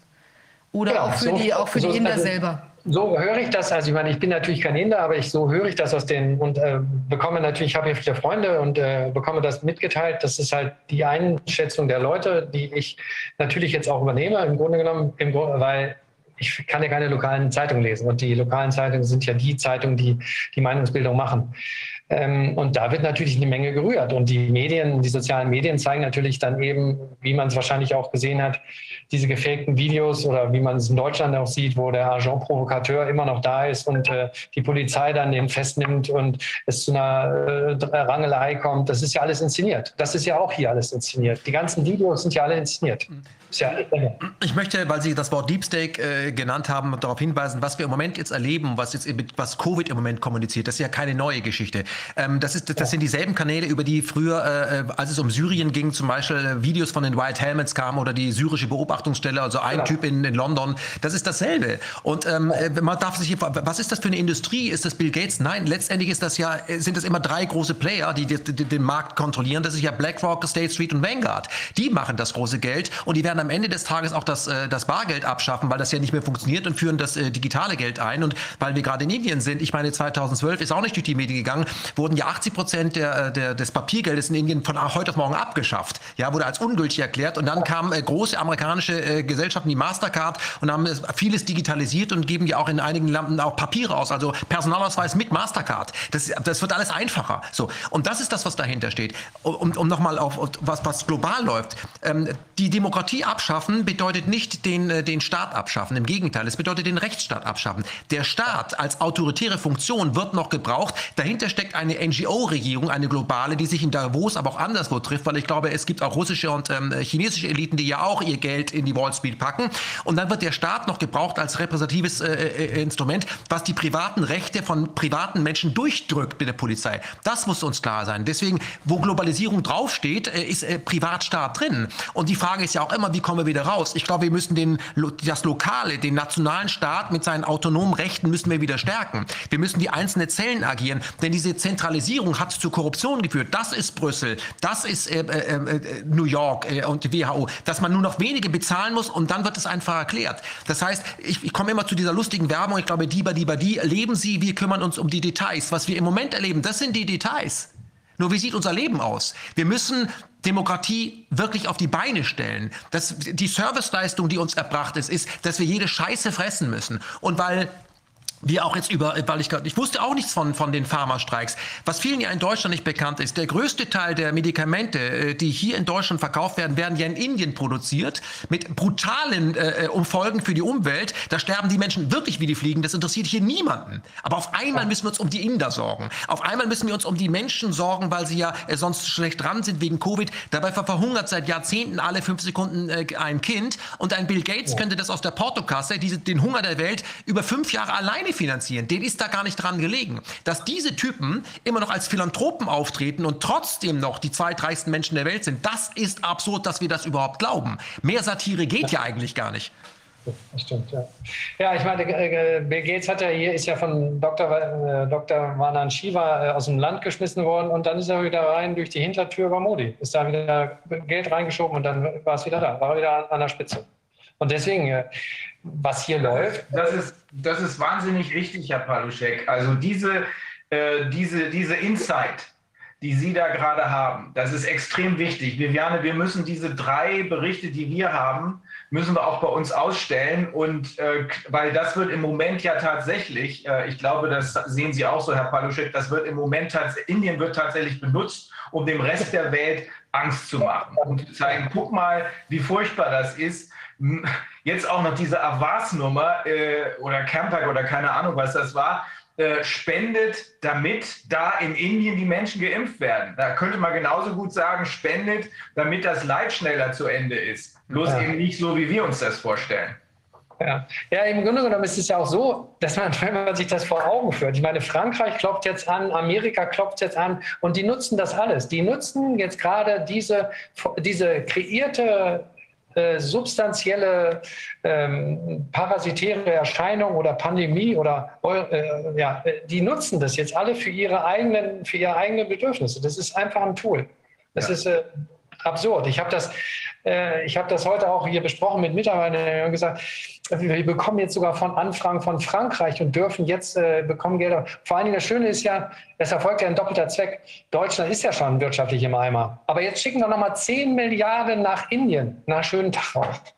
Oder wir hatten ja damals äh, 123 MOUs. Miss Merkel hat ja dann 123 MOUs mit dem Auswärtigen Amt nach Deutschland. Wenn man mal weiß, ne, wenn man mal weiß, wer dieses ganze, dieses Geld kommt nie bei den Bedürftigen an. Das Geld bleibt in den Parteien, wird da verteilt und die Leute kaufen sich nochmal ein Flugzeug und noch ein Flugzeug. Es kommt nirgends an und das müsste doch jeder wissen. Oder dass zum Beispiel jetzt Merkel über 10 Milliarden bei unseren Lücken, bei unseren äh, äh wie heißt das, Devastating Status, ähm, unseren äh, so finanziellen schwachen äh, System derzeit. Die Leute das ist ja natürlich gewollt, klar, aber man könnte ja auch sagen, hey, wir haben ja eigentlich auch ein größeres Bedürfnis in Deutschland. Wir stehen ja gerade auch in Deutschland. Aber das interessiert ja keinen, weil das ist ja gewollt. Es ist in der Tat eigentlich vollkommen durchsichtig, was hier abgeht, aber offenbar für einen großen Teil der Menschheit eben nicht durchsichtig. Aber es ist durchsichtig. Wenn wir jetzt Geld nach Indien schicken, um Impfungen durchzuziehen, ist doch klar, wer es kriegt. Die Pharmakonzerne dahinter. Am Ende Bill Gates, der ja in alle rein investiert hat. Also das ist erstaunlich, dass diese eigentlich ganz leichte Gedankenbrücke von so wenigen Leuten beschritten wird. Aber es reicht. Die wenigen, die das nachvollziehen können und die sich hier international vernetzt haben. Das wird ausreichen, um es zu kippen. Es ist im Moment zwar Chaos, aber, äh, aber wir dürfen nicht den Überblick verlieren. Wir müssen weitermachen mit dem, was wir können. Herr Paluschek, ich hatte neulich ein super geniales Gespräch mit den Südafrikanern. Äh, zwei Pastoren, zwei ähm, sehr gute Anwälte und ein König. Äh, und äh, die sind komplett informiert, komplett nicht nur darüber, dass das äh, gesundheitlich ein Hoax ist, was hier abgeht, dass also der PCR-Test keinerlei Infektion nachweisen kann, sondern auch darüber, was mit dem Great Reset tatsächlich beabsichtigt ist. Und die werden von Südafrika aus den gesamten Kontinent freifegen. Denn die sagen, überall sind Leute, die nur darauf warten. Überall in allen Ländern auf dem afrikanischen Kontinent sind Leute, die das genauso verstehen wie die. Wir dürfen nicht denken, dass sie alle bescheuert sind, sondern genauso verstehen wie die. Das spricht sich nämlich in Windeseile rum, wenn es einmal draußen ist und in solchen Ländern noch schneller als hier, weil die Leute ja nicht gedanklich so plemplem sind, äh, so sagen wir mal selbstgefällig sind, dass sie überhaupt nichts mehr wahrnehmen. Und darauf warten die nur, dass der erste Schritt getan wird und der wird getan werden. Den afrikanischen Kontinent, den haben die Band, hat die Bande nicht auf dem Schirm. Da wird, da wird was passieren. Wir werden es nachher auch noch hören. Ich habe noch eine kurze Anmerkung. Im Grunde genommen geht es ja auch darum, dass wir Deep State entmachten müssen. Ne? Und wie kann man den Deep State entmachten? Das ist die Frage. Ich ähm, nur mal so ein kleines. Ja, nicht nur das. Zieht, ja, ja, aber das auch noch. Was tut denn meist? Ich, es gab ja die, das das Bestreben, 2025 den ganzen Kram durchzuziehen. Ich habe mir mal Gedanken gemacht, warum hat man das denn eigentlich jetzt dann vorgezogen? Hm. Was war denn die Idee? Und da bin ich jetzt vielleicht nicht falsch, aber äh, ich denke halt, die Entmonetarisierung in Bitcoin oder in andere äh, alternativen Medien hat einen unwahrscheinlichen Sog an Finanzkraft aus dem Bankensystem äh, nach sich gezogen. Und ich glaube, das ist einer der wesentlichen Punkte, warum wir es vielleicht vorgezogen haben. Also das vermute ich jetzt. Das kann, mhm. da müsste jetzt jemand anderes noch sagen. Aber was ich jetzt mache zum Beispiel, ich ähm, ich ziehe mein Geld aus äh, Banken, in Deutschland habe ich sowieso kein Geld mehr, aber ähm, ich ziehe mein Geld aus den Banken raus und packe das jetzt in Blockchain rein. Mhm. Also ich kann da was zu sagen. Äh, man hat ja gesehen, äh, spätestens seit äh, es One Road, One Belt gibt und es die größte Bank ist die chinesische, dass ja die Briten als erste investiert haben. Da sind wir wieder bei Geopolitik. Das heißt, die Zeit des Dollars ist ja angezählt aus dem Dollar selbst heraus, weil das Geld kann nie wieder zurückkommen. Und deswegen gehen ja Regierungen inzwischen selbst in die Kryptowährung. Es wird eine zentrale Kryptowährung geben, die aber in China, sehen wir es ja zum Teil, die eben limitiert ist, ist das ein Grundeinkommen. Ich nenne es ja Grundeinkommen, weil wir Schweine sind, so sehe ich das. Das ist limitiert, es kann nicht gespart werden, weil es am Monatsende verfällt und es endet an Landesgrenzen. Das bedeutet, das bedeutet Kontrolle. Und darum geht es. Und der Deep State, den es schon vorher gab, der, der, der braucht die Krise, der braucht das Chaos, äh, damit die Leute verunsichert sind und dann nach jedem Strohhalm greifen und vorübergehend auf Grundrechte äh, verzichten und auch weiter verzichten werden, solange du die Menschen in Angst hältst. Und das ist mein Appell. Was wir im Moment machen, ist, dass wir sehen, dass die breite Masse wie Getriebene sind. Wir müssen das auch umdrehen. Es reicht nicht nur zu informieren. Das Wesentliche ist zu sagen, hey, es heißt nicht Pharma unser, es heißt fürchtet euch nicht. Das ist der entscheidende Punkt. Ihr müsst euch nicht fürchten. Und jetzt, wir brauchen im Grunde, ich weiß, das kann man so nicht vergleichen, eine Art von Nürnberg. Da haben die sich damals auch in sehr sicheren äh, Positionen gewählt und haben bis zum Schluss die Riefenstahl geguckt. Wir müssen das umdrehen. Wer greift denn hier eigentlich nach dem Rechtsstaat? Und wir sind die 99 Prozent. Aber wir, äh, die, die, wir sind die Guten, sage ich mal. Und das Gute mag gewinnen. Aber das Böse ist besser organisiert. Das sind ja, die Fakten. Klar. Und wenn wir anfangen, uns zu organisieren und das, was wir hier tun, nämlich frei und offen sprechen und Transparenz reinbringen und Licht reinbringen, dann sehen wir die wenigen Schaden da draußen. Und deswegen ist es ganz wichtig, den Leuten da draußen zu sagen, du musst keine Angst haben, aber wenn du in der Gruppe auftrittst, musst du auch nicht Angst haben, herausgefischt zu werden. Wir brauchen mehr unangemeldete Demonstrationen. Wir brauchen mehr Menschen in mehr Medien, die darüber reden und sich nicht sagen lassen, du darfst nicht mehr über Covid reden. Wer bist du, dass du mir das sagen darfst? Wir sollten alle viel lauter darüber reden, denn wir sind diesen Menschen zahlenmäßig total total überlegen, aber wir haben kein Klassenbewusstsein. Nee. Das ist unser Dilemma. Das ist mein Reden, das meine, da bin ich komplett bei Ihnen. Ich meine, ich bin ja auch äh, Verfolger auch Ihren, Ihren, schon seit Monaten, Ihren, Ihren, Ihre ganzen Beiträge sind ja sensationell.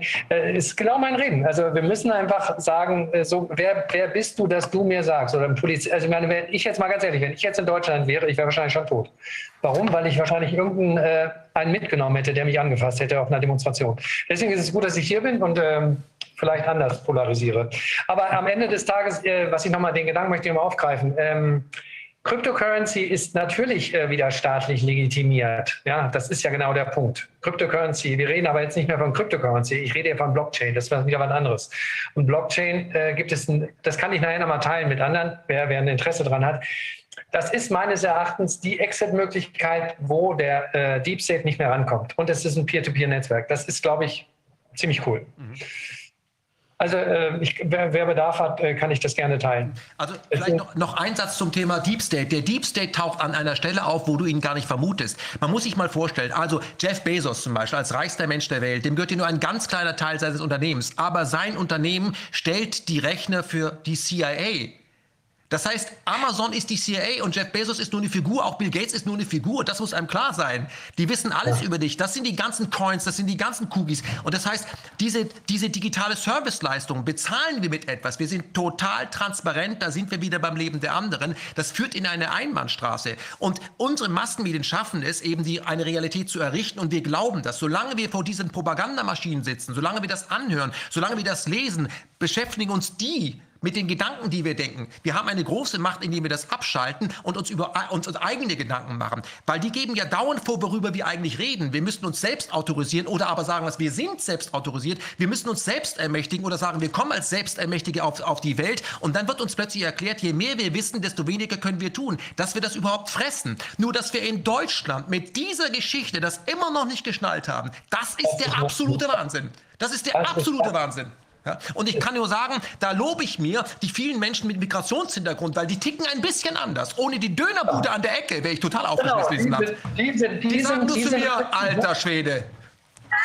genau, die, genau das Beispiel. Ja, die, die, türkische Bevölkerung ist komplett resistent. Die, die, kehren sich einen Scheiß drum und sagen, ich bin doch nicht bescheuert, Mann. Seid ihr denn alle doof? Habt ihr es noch nicht und, und es ist ein Bakti, ein Bakti, der uns an das Grundgesetz erinnert. Es ist ein Bilash mit einem Real Talk, der die richtigen Leute einlegt, sagt, was geht denn hier eigentlich vor? Also Exil-Iraner, wie ich ja auch, sagen, was macht ihr hier eigentlich? Das muss man sich mal vorstellen. Und dann werden die von Deutschen gejagt.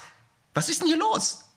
Ja, das ist krass. Ich habe mal noch zwei Fragen. Und zwar die eine, ähm, es gab eine Tabelle oder so ein, ein, ein Graph, wo man gesehen hat, eine Grafik, äh, wo man gesehen hat, dass diese, sagen wir mal, Todesfälle in, in Indien, wenn es denn welche gibt in Bezug auf jetzt in Zusammenhang mit Corona, korrelieren mit den Impf, ähm, Impfschäden oder Impftodesfällen oder so. Das Gleiche, ja, das ist das Gleiche wie in Deutschland und äh, international. Die Impfschäden werden hier, also, also man muss sich das so vorstellen, also, die, also zwei Drittel der Bevölkerung ist natürlich ungebildet und äh, ja, also, oder sagen wir nicht nur ungebildet, auch wirtschaftlich äh, sehr schwach gestellt. Und äh, wenn die natürlich in ein Krankenhaus gehen äh, und die sind ja hoheitswürdig, dann sagt er im Krankenhaus, naja, der ist jetzt halt gestorben, Punkt, äh, hat seine Corona-Dings bekommen.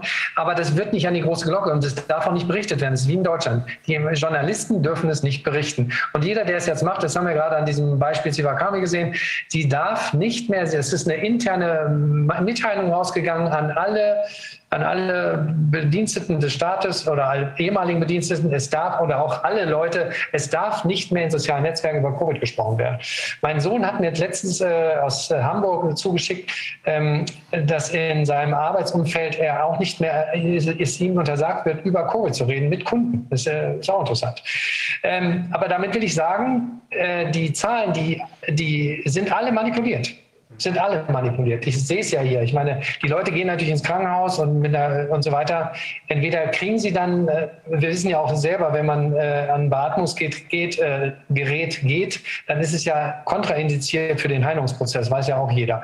Und hier werden die Leute natürlich auch meines Erachtens, äh, so wie ich es gehört habe, äh, genau in, diesen, in dieses Stadium versetzt, um sie dann abfliegen zu lassen. Ich möchte Ihnen da weil, mal eine, eine direkte Frage stellen, weil wenn ich an Indien denke und ich kenne auch den einen oder anderen Inder, dann denke ich an Menschen, die spirituell sehr sehr gefestigt sind, für die das eine Rolle spielt. Ich meine, wir müssen nicht über das totale Versagen unserer Kirchen sprechen. Das ist, darüber haben wir noch gar nicht gesprochen. Das ist ja, also, ich meine, äh, die, die Chefin der evangelischen Kirche hat ja gesagt, also gegenüber ihren äh, Kunden, nenne ich sie mal, äh, der Christ, der Evangelische hat kein Recht auf Weihnachten. Ja, der braucht auch keine Kirche mehr. Ja, die Kirche ist auch nicht unabhängig, wissen ja auch nicht viele, weil der Staat treibt für sie über die, die Steuern, übrigens die Steuergesetze, die, die, die, die Abrechnungssysteme bei den Kirchen in Deutschland macht ein Microsoft-System. Das ist den Leuten nicht klar, wie abhängig die sind. Wenn Microsoft bam macht, da kommt auch kein Geld mehr. Das, soweit ist Bill Gates, ja. Aber wie sehen Aber das denn die Inder? Die, äh, die Inder, weil die Diskussion, die wir hier haben und dass die Menschen alle vor dem Tod Angst haben, das habe ich bei den Indern ja noch nicht so erlebt. Die, die zelebrieren ja sogar den Tod. Ich kann jetzt nicht für alle Inder sprechen, aber da, was ich gesehen habe, würde ich sagen, das ist, gehört dazu. Wie, wie wird das denn gewählt? Der Tod steht doch in Indien regelmäßig vor der Tür und das wird doch sogar äh, zelebriert als etwas Normales gesehen. Kann man diese Bevölkerung denn so verbiegen mit Angst vor dem Tod, wo das doch zur Kultur gehört? Das hat ja auch in Deutschland geklappt. Also genau das Gleiche ist ja hier. Gucken sich die Leute an. Als ich vor 15 Jahren in Singapur gelebt habe, da waren die Leute immer an mir am Telefon die ganze Zeit, äh, in der U-Bahn und so weiter. Die medialen Einflüsse werden so, sind so stark, gerade auch bei dieser jungen Bevölkerung. Äh, ich weiß nicht, ob Sie wissen, ich mache Bildung oder ich habe eine Schule, deutsche Schule in, äh, in Chennai. Wir sind beste Schule geworden über drei Mal und so weiter. Aber am Ende des Tages sehe ich nur eins. Ich sehe, was da für ein Schrott angewürfelt kommt, jedes Mal. Was das für Kinder, hilflose, nicht nur hilflose Kinder sind und äh, bildungsferne Kinder, sondern auch die Eltern sind sowas von bildungsfern. Und genau da ist der Punkt. Und ich, äh, deswegen habe ich jetzt auch die Schule geschlossen, weil ich gesagt habe, ich kann es nicht mehr tragen, weil die Leute sagen, wir haben uns dafür stark gemacht, dass wir als Schule gegen den Mainstream sagen, wir sind offen. Aber die Eltern sagen, nee, unsere Kinder können sich ja anstecken. Da habe ich gesagt, da kann ich jetzt auch nichts mehr machen. Ich riskiere meinen A, in Anführungsstrichen, äh, kann theoretisch verhaftet werden, weil ich die, äh, die Kinder in die Schule gelassen habe. Und die sagen jetzt, nee, wir machen es nicht mehr. Dann habe ich gesagt, nee, jetzt ist auch gut. Also äh, damit, ich will damit sagen oder ganz kurz zeigen, dass genau der gleiche das gleiche intellektuelle, äh, morbide Bewusstsein wie in Deutschland äh, Mainstream ist, nämlich 70 Prozent sind bekloppt und das ist äh, anwendbar auf die gesamte Weltbevölkerung. 70 Prozent sind halt bekloppt und 30 Prozent sind halt schlau oder vielleicht ein bisschen weniger, plus minus.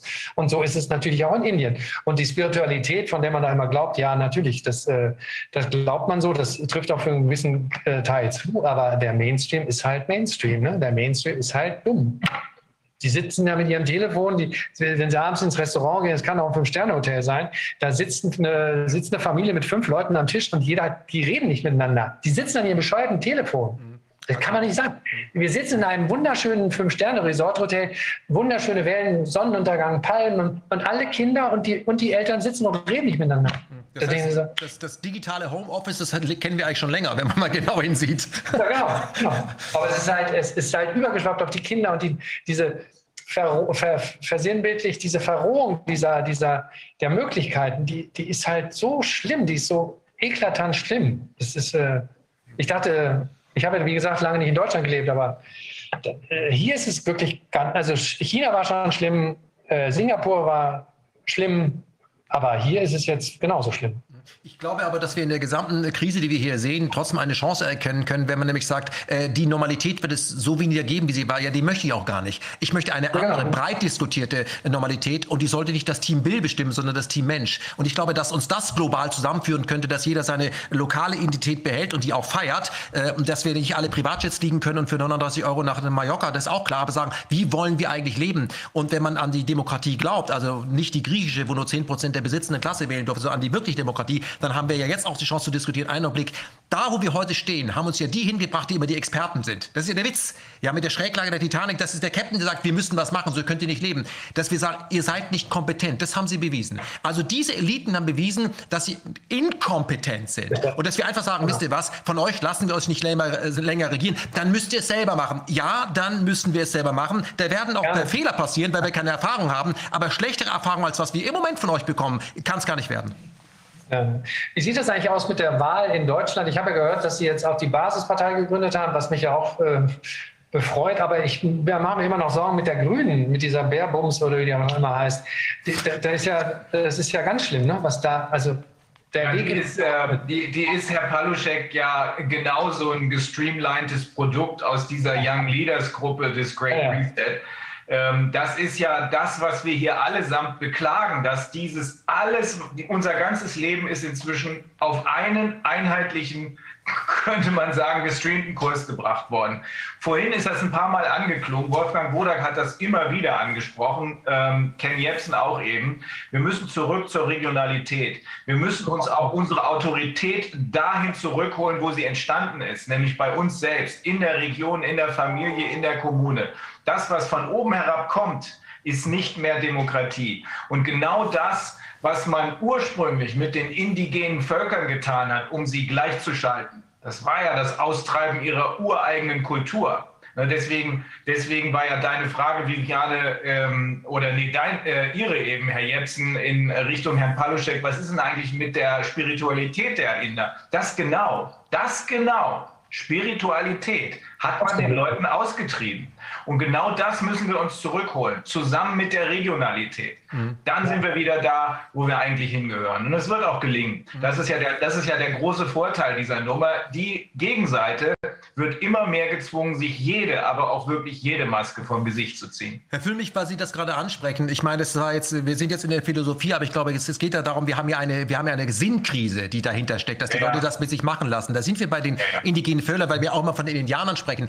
Auch bei den Indianern gab es natürlich eine Hierarchie, einen Ältestenrat, ja, der diskutiert wurde. Und die haben eben zusammengearbeitet und da wurde nicht alles immer in Frage gestellt. Das heißt, wir müssen uns eben auch organisieren. Das sind ja. wir zu wie. Wir sind gewohnt, da kommt dann irgendjemand und der macht das. Und ich habe überhaupt keine Probleme mit einer Partei, das ist super. Aber Partei, das, da gibt es ja auch ein Buch von einem, von einem, äh, von einem ähm, Holländer, Wahlen verbieten. Wenn es nur Wahlen sind alle vier Jahre, dann hast du Demokratie nicht verstanden. Und das ist in der heutigen Zeit auch nicht mehr angesagt. Wir sind ja digital vernetzt. Wir sollten das noch viel mehr tun, unüberwacht, ohne Facebook und wie sie alle heißen und sagen, was wollen wir? Natürlich äh, besteht da eine, äh, besteht eine große Chance, äh, auch lokal anders zu wirken. Aber wir haben heute eine McDonalds-Demokratie. Wir haben eine Demokratie, die erinnert mich ein bisschen an eine, eine ZDF-Fernsehsendung mit, wo gekocht wird. Das ist alles schon vorbereitet. Das sollst du dann essen. So lernen Menschen nie kochen. Und wir haben eine Mutti, die so ähnlich ist, wie andere Mütter auch sind. Da lernen Kinder nie kochen, weil die Mutter das alles immer schon macht. Am Ende geht das Kind aus dem Haus und hat niemals einen Reis gekocht, weil Mutti hat das alles immer schon gemacht.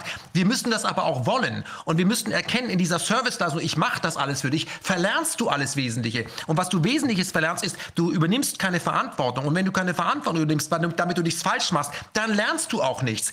Wir haben im Moment einen, erkennen wir einen großen Fehler. Der große Fehler war, dass wir geglaubt haben und vertraut haben, die da oben werden sich schon äh, um uns kümmern. Das ist zu unserem Besten. Das ist es eben nicht. Und was ich immer gedacht habe, ist, wenn die, ich habe ja immer appelliert, wenn die Menschen mal eine Woche in Deutschland zu Hause blieben, würde sich alles ändern. Ich habe vergessen zu sagen, aber nicht vor dem Fernseher. Weil solange du im Homeoffice bist und weiter die Gedanken dieser Leute in deinem Kopf weiterverarbeitet, verarbeitest, funktioniert dein Gehirn wie eine Google-Maschine. Die letzte Nachricht wird dir als Wahrheit vorgeschlagen. So funktioniert es nicht. Denn etwas haben wir doch auch gelernt. Zeit in Zeiten des Lockdowns scheint offensichtlich überhaupt keine Rolle zu spielen. Wir haben alle Zeit der Welt, um eine neue Welt zu bauen. Machen wir uns ans Werk. Aber dass man sich in Deutschland eine Art von, was haben wir, eine, eine, eine Ausgangssperre verpassen lässt, danach kommt nur noch Kriegsrecht. Danach kommt wirklich nur noch Kriegsrecht. Ja. Wir, müssen, wir müssen trotzdem bei allem, äh, der Kollege Dr. Strate hat es ja vorhin gesagt, äh, ich kann dem, wie hat er das gesagt? Ich kann äh, der feurigen Rede meines Vorredners jetzt natürlich nichts hinzufügen. Ein er versucht, ein, ja, aber der, ich kenne den Mann. Der ist richtig, ist einer der besten überhaupt im, als Strafverteidiger. Ähm, ich weiß, wie er wirklich denkt. Äh, er ist ein zurückhaltender Mensch und er ist insbesondere, wenn es um solche ganz, ganz, ganz besonders wichtigen Fälle geht wie den hier, der ja in der Tat öffentlichkeitswirksam ist, weil sogar die Mainstreams das mitkriegen, wenngleich sie nicht wirklich berichten, was hier in Wahrheit passiert, ähm, dann ist er eben besonders vorsichtig. Wir müssen aufpassen. Es ist wichtig, dass die Alternativen, die unabhängigen Medien im Gegensatz zu den Altmedien deutliche Worte finden. Das ist wichtig. Deswegen ist es auch wichtig, dass Sie die feurige Rede schwingen. Absolut richtig. Äh, und es, weil das wird verstanden. Ähm, trotzdem müssen einige von uns natürlich einen etwas anderen Kurs fahren, ähm, in, äh, gerade auch in, im juristischen Zusammenhang.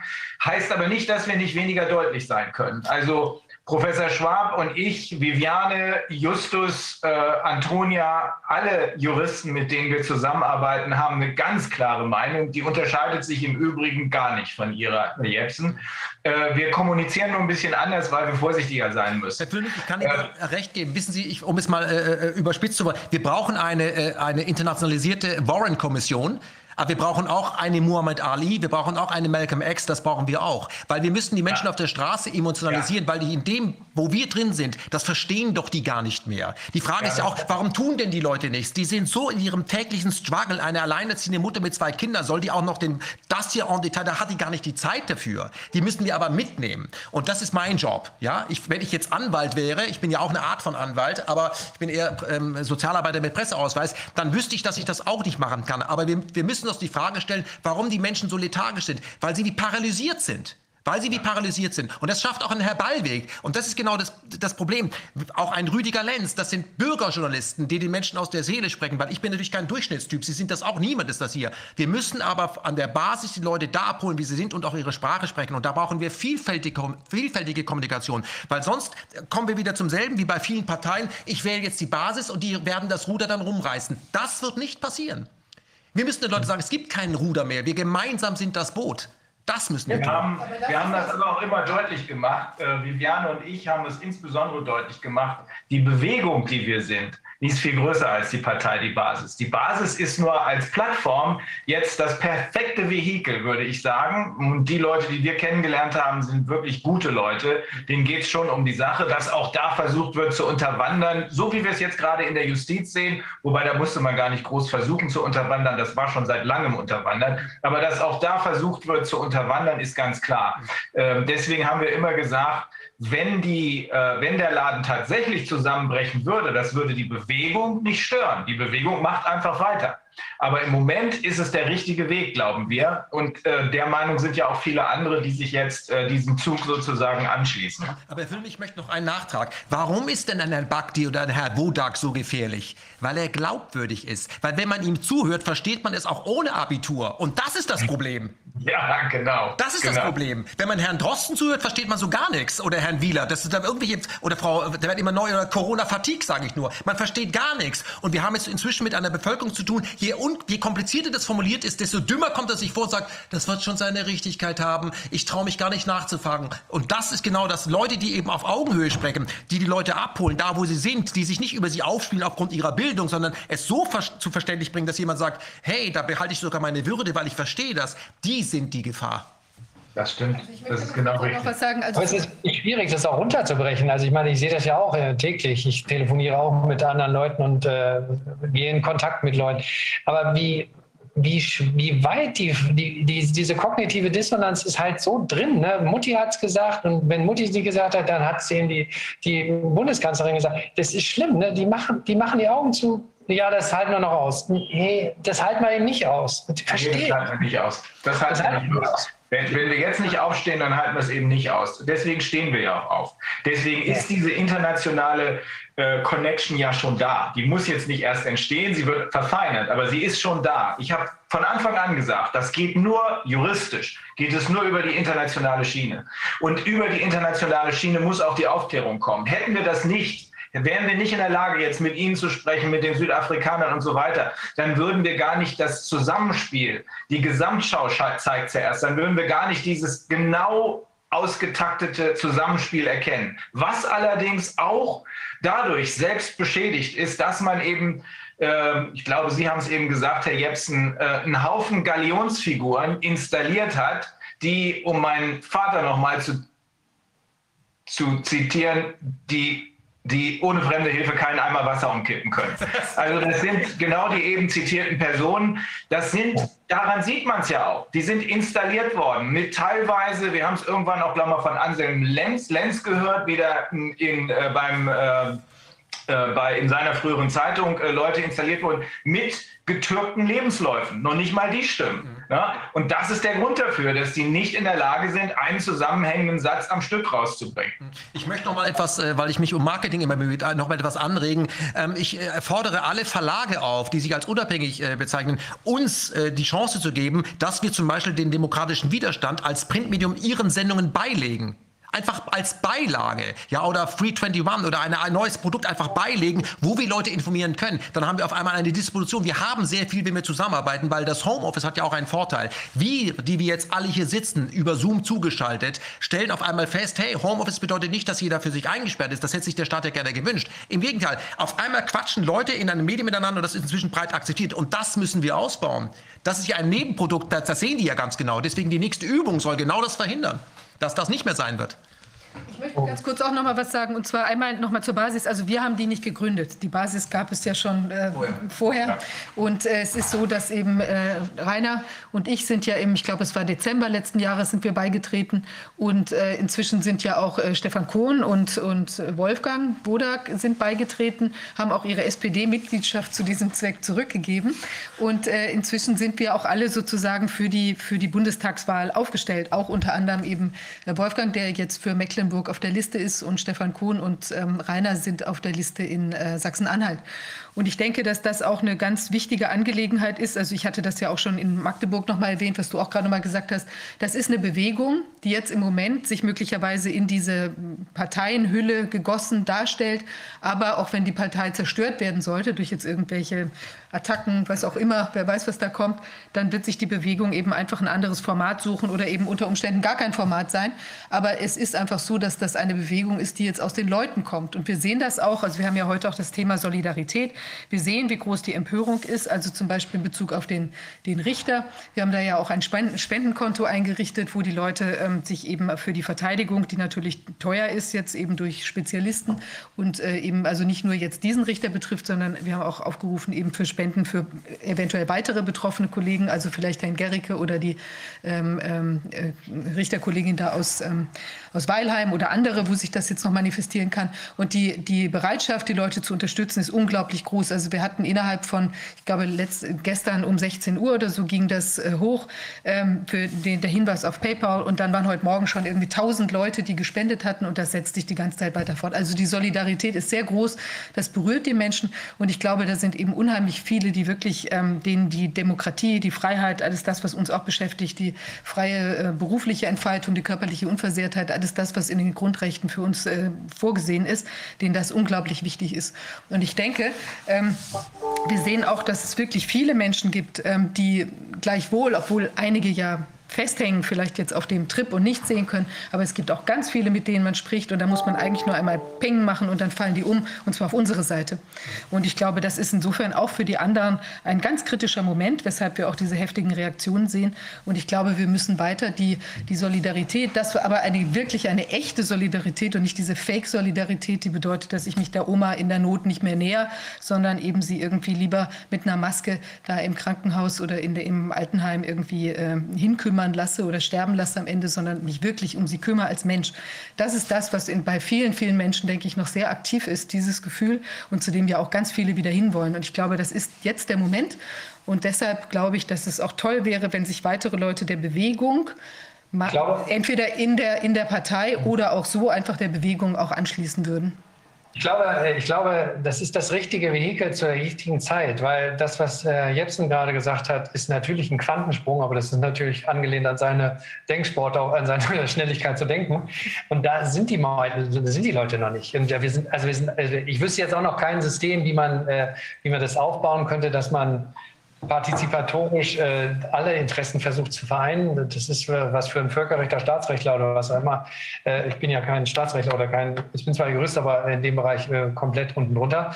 Also deswegen denke ich, das Vehikel, was Sie da jetzt nutzen, äh, schafft eine größere Awareness und diese Leute können wir dadurch eintanken, reinholen und dann im nächsten Schritt wahrscheinlich den großen, den großen Superwurf machen, der dann wahrscheinlich von irgendjemandem äh, entwickelt wird, äh, der dann die, der dieses System ab absurdum führt und dann äh, ein neues, äh, faireres, nachhaltigeres System baut. Also ich denke, das könnte also, möglich. Ähm, was ich äh, gesagt habe, äh, hat mit, mit Erfahrung zu tun. Die Erfahrung sieht so aus. Es ist ja nicht so, dass die breite Masse dem Kurs der Regierung zustimmt. Ich würde sagen, äh, 70 Prozent und mehr sind reine Opportunisten. Wir haben es mit politischen äh, Analphabeten zu tun. Das werden wir auch nicht ändern. Das heißt, diese Leute stehen für diese Regierung aber auch nicht auf und wenn wir es schaffen, denen zu sagen, hey, es, es macht gar, es, du musst keine Angst haben, wenn du auf unsere Seite kommst im Kopf, ähm, dann das, diesen Kippmoment, an dem sind wir ja. Und je stärker sie auf uns einschlagen, das signalisiert, wie unsicher sie sich eigentlich sind.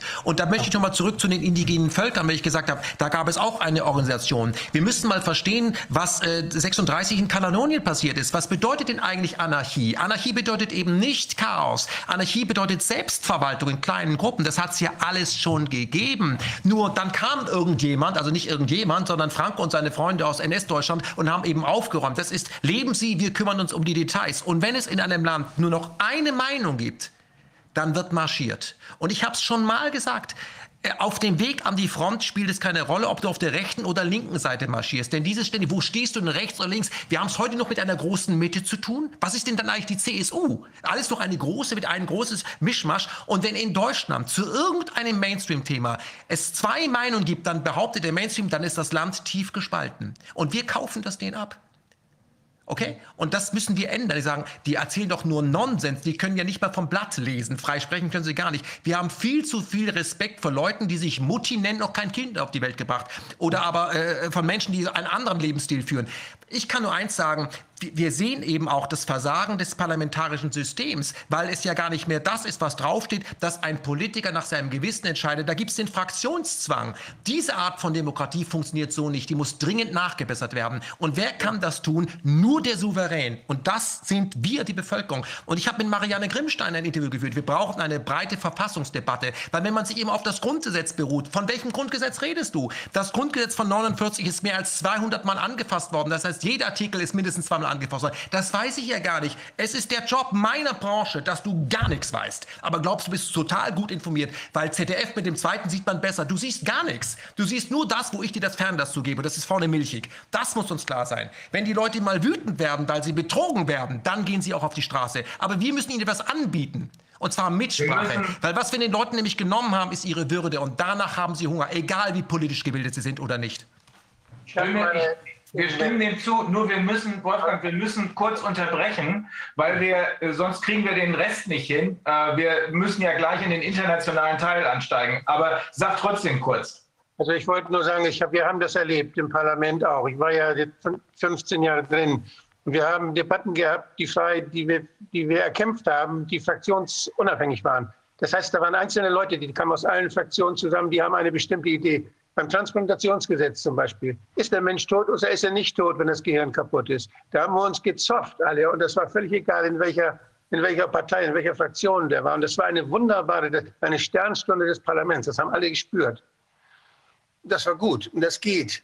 Und solche Sachen, wenn wir, wenn wir das schaffen, dass wir überwiegend direkt gewählte haben, dass wir keine Gehorsamssoldaten mehr haben in den Fraktionen, sondern dass wir direkt gewählte Leute haben möglichst. Wenn wir es haben, dass die sich nicht in den Fraktionen organisieren, sondern von Thema zu Thema organisieren, immer wieder. wenn wir es haben, dass die Abgeordneten nicht alle auf einmal gewählt werden, sondern dass sie abgewählt werden können von den Leuten, die sie gewählt haben, jederzeit und das nachgewählt wird. Wir müssen doch nicht eine Bundestagswahl haben, alle gleichzeitig. Wozu denn der Blödsinn? Denk doch mal ein bisschen anders. Mhm. Ja. ja es, es, gibt ja wir müssen trotzdem, wir müssen unterbrechen, sonst schaffen wir es einfach nicht, ja. Leute. Ne? Okay, ja, also ich würde ganz kurz jetzt nochmal, falls wir jetzt wenden wir uns ja auch im englischsprachigen Teil zu. Ich möchte ganz kurz nochmal äh, zwei Sachen sagen. Also hier eine Aufforderung, was wir vorhin angesprochen hatten, dass wir äh, möchten, dass die ähm, geneigten Zuschauer eben sich sehr ausführlich damit beschäftigen, was sie jetzt an Ungereimtheiten oder fehlenden Quellen nachweisen, sehen bei den äh, Mainstream klassischen Medien. Ja, also sowohl jetzt äh, Print als ja. auch online als auch ähm, ähm, äh, Fernsehen. Ja? Und da wäre es total toll, wenn Sie tätig werden würden und darauf hinweisen würden. Und zwar die entsprechenden Stellen, die zuständigen Stellen, also zum Beispiel hier die Landesmedienanstalten und den Presserat, ähm, genau, also diese, diese Stellen informieren. Und toll wäre, wenn wir auch einen Überblick kriegen würden selber, was da sich so abspielt, was da gefunden wird. Und ich möchte jetzt mal ganz kurz an dieser Stelle drei E-Mail-Adressen äh, mitteilen. Die werden wir auch noch mal über den Telegram-Kanal äh, dann äh, mitteilen. Ja einblenden oder auch jetzt hier einblenden, äh, dass man die aber auch noch mal hört und vielleicht dann auch noch mal an äh, eben die berücksichtigen kann, wenn man da tätig werden möchte. Und zwar einmal äh, haben wir hier zum Beispiel in Berlin ist das die Landesmedienanstalt Berlin-Brandenburg. Das wäre die E-Mail-Adresse aufsicht@mabb.de. Dann haben wir den Presserat, das ist info@presserat.de und wir würden gerne eine Information über die die ähm, na, das gefundene Kleinod sozusagen bekommen. Das gerne an pressekodex@corona-ausschuss ausschuss.de. Und wir werden dann auch nachhaken, was aus den entsprechenden Mitteilungen geworden äh, ist. Und je nachdem, was da gefunden wird, wir gehen davon aus, da dürfte einiges unterwegs sein, werden wir auch eine Übersicht dann veröffentlichen, wo man sich informieren kann, was da so alles ähm, unterwegs ist. Man sollte diese überprüfenden äh, Sherlock Holmes, ja, äh, sollte man eigentlich äh, äh, zuballern mit dem Wahnsinn der Ungereimtheiten. Und was wir tun werden, ist, wir werden das Verfahren, was gegen uns stellvertretend, also äh, wird ein Exempel stattfinden, wir werden das vor allem publik machen. Das tun wir jetzt schon. Maximale Transparenz, maximales Licht drauf, damit diese Leute mal sagen, huch, sie stehen selber im äh, Scheinwerferlicht. Und ähm, Deswegen nochmal danke auch für die Plattform, dass ich das sagen kann, weil es geht gar nicht um mich. Es sind gar keine Artikel von mir, aber es geht immer darum, da ist zum Beispiel ein Artikel von Herrn Wodak drauf und der darf so nicht sein, weil Herr Wodak hat keine Expertise, wenn es um Impfen geht. Herr Wodak ist keine Quelle. Ich wünsche mir ja, wenn das System crasht, dass es wieder Bargeld geben wird. Das ist für mich Freiheit und auf, der, auf dem Bargeld sollte ein Gesicht von Herrn Wodak drauf sein, weil Herr Wodak, das genießen Sie ja mal Respekt, Sie stehen ja deswegen am Pranger, weil Sie schon mehrfach die Korruption derer nachgewiesen haben, die jetzt dafür sorgen, Sie ins Abseits zu hängen. Das ist der absolute Wahnsinn. Ja. Transparency hat mich deshalb rausgeschmissen. Ja, genau. Ja, ja wundern wir nicht. genau. Wir müssen uns jetzt aber genau. doch, doch also kurz ausklinken. Ne? Herr Paluschek, ganz herzlichen Dank. Herr Jeps, ja, ganz herzlichen Dank. Das ist super. Kommt gut rüber. Danke auch. Ja. Wir sehen uns auf der Straße. Ja, ich würde auch gerne wieder auf der Straße sein. Also, bis dann. im Gerichtssaal. okay. okay. Wir machen jetzt eine kurze Pause und dann geht es mit dem englischen, englischsprachigen Teil weiter. Und zwar beschäftigen wir uns jetzt wieder mit äh, der, der Frage, wie es in den anderen, in anderen Ländern aussieht. Und wir haben Leute dabei aus Frankreich, aus Griechenland, USA, Südafrika und Israel. Und Namibia sehe ich auch noch. Also es wird sehr international und es wird bestimmt sehr spannend, was sich da tut. Dann bis gleich.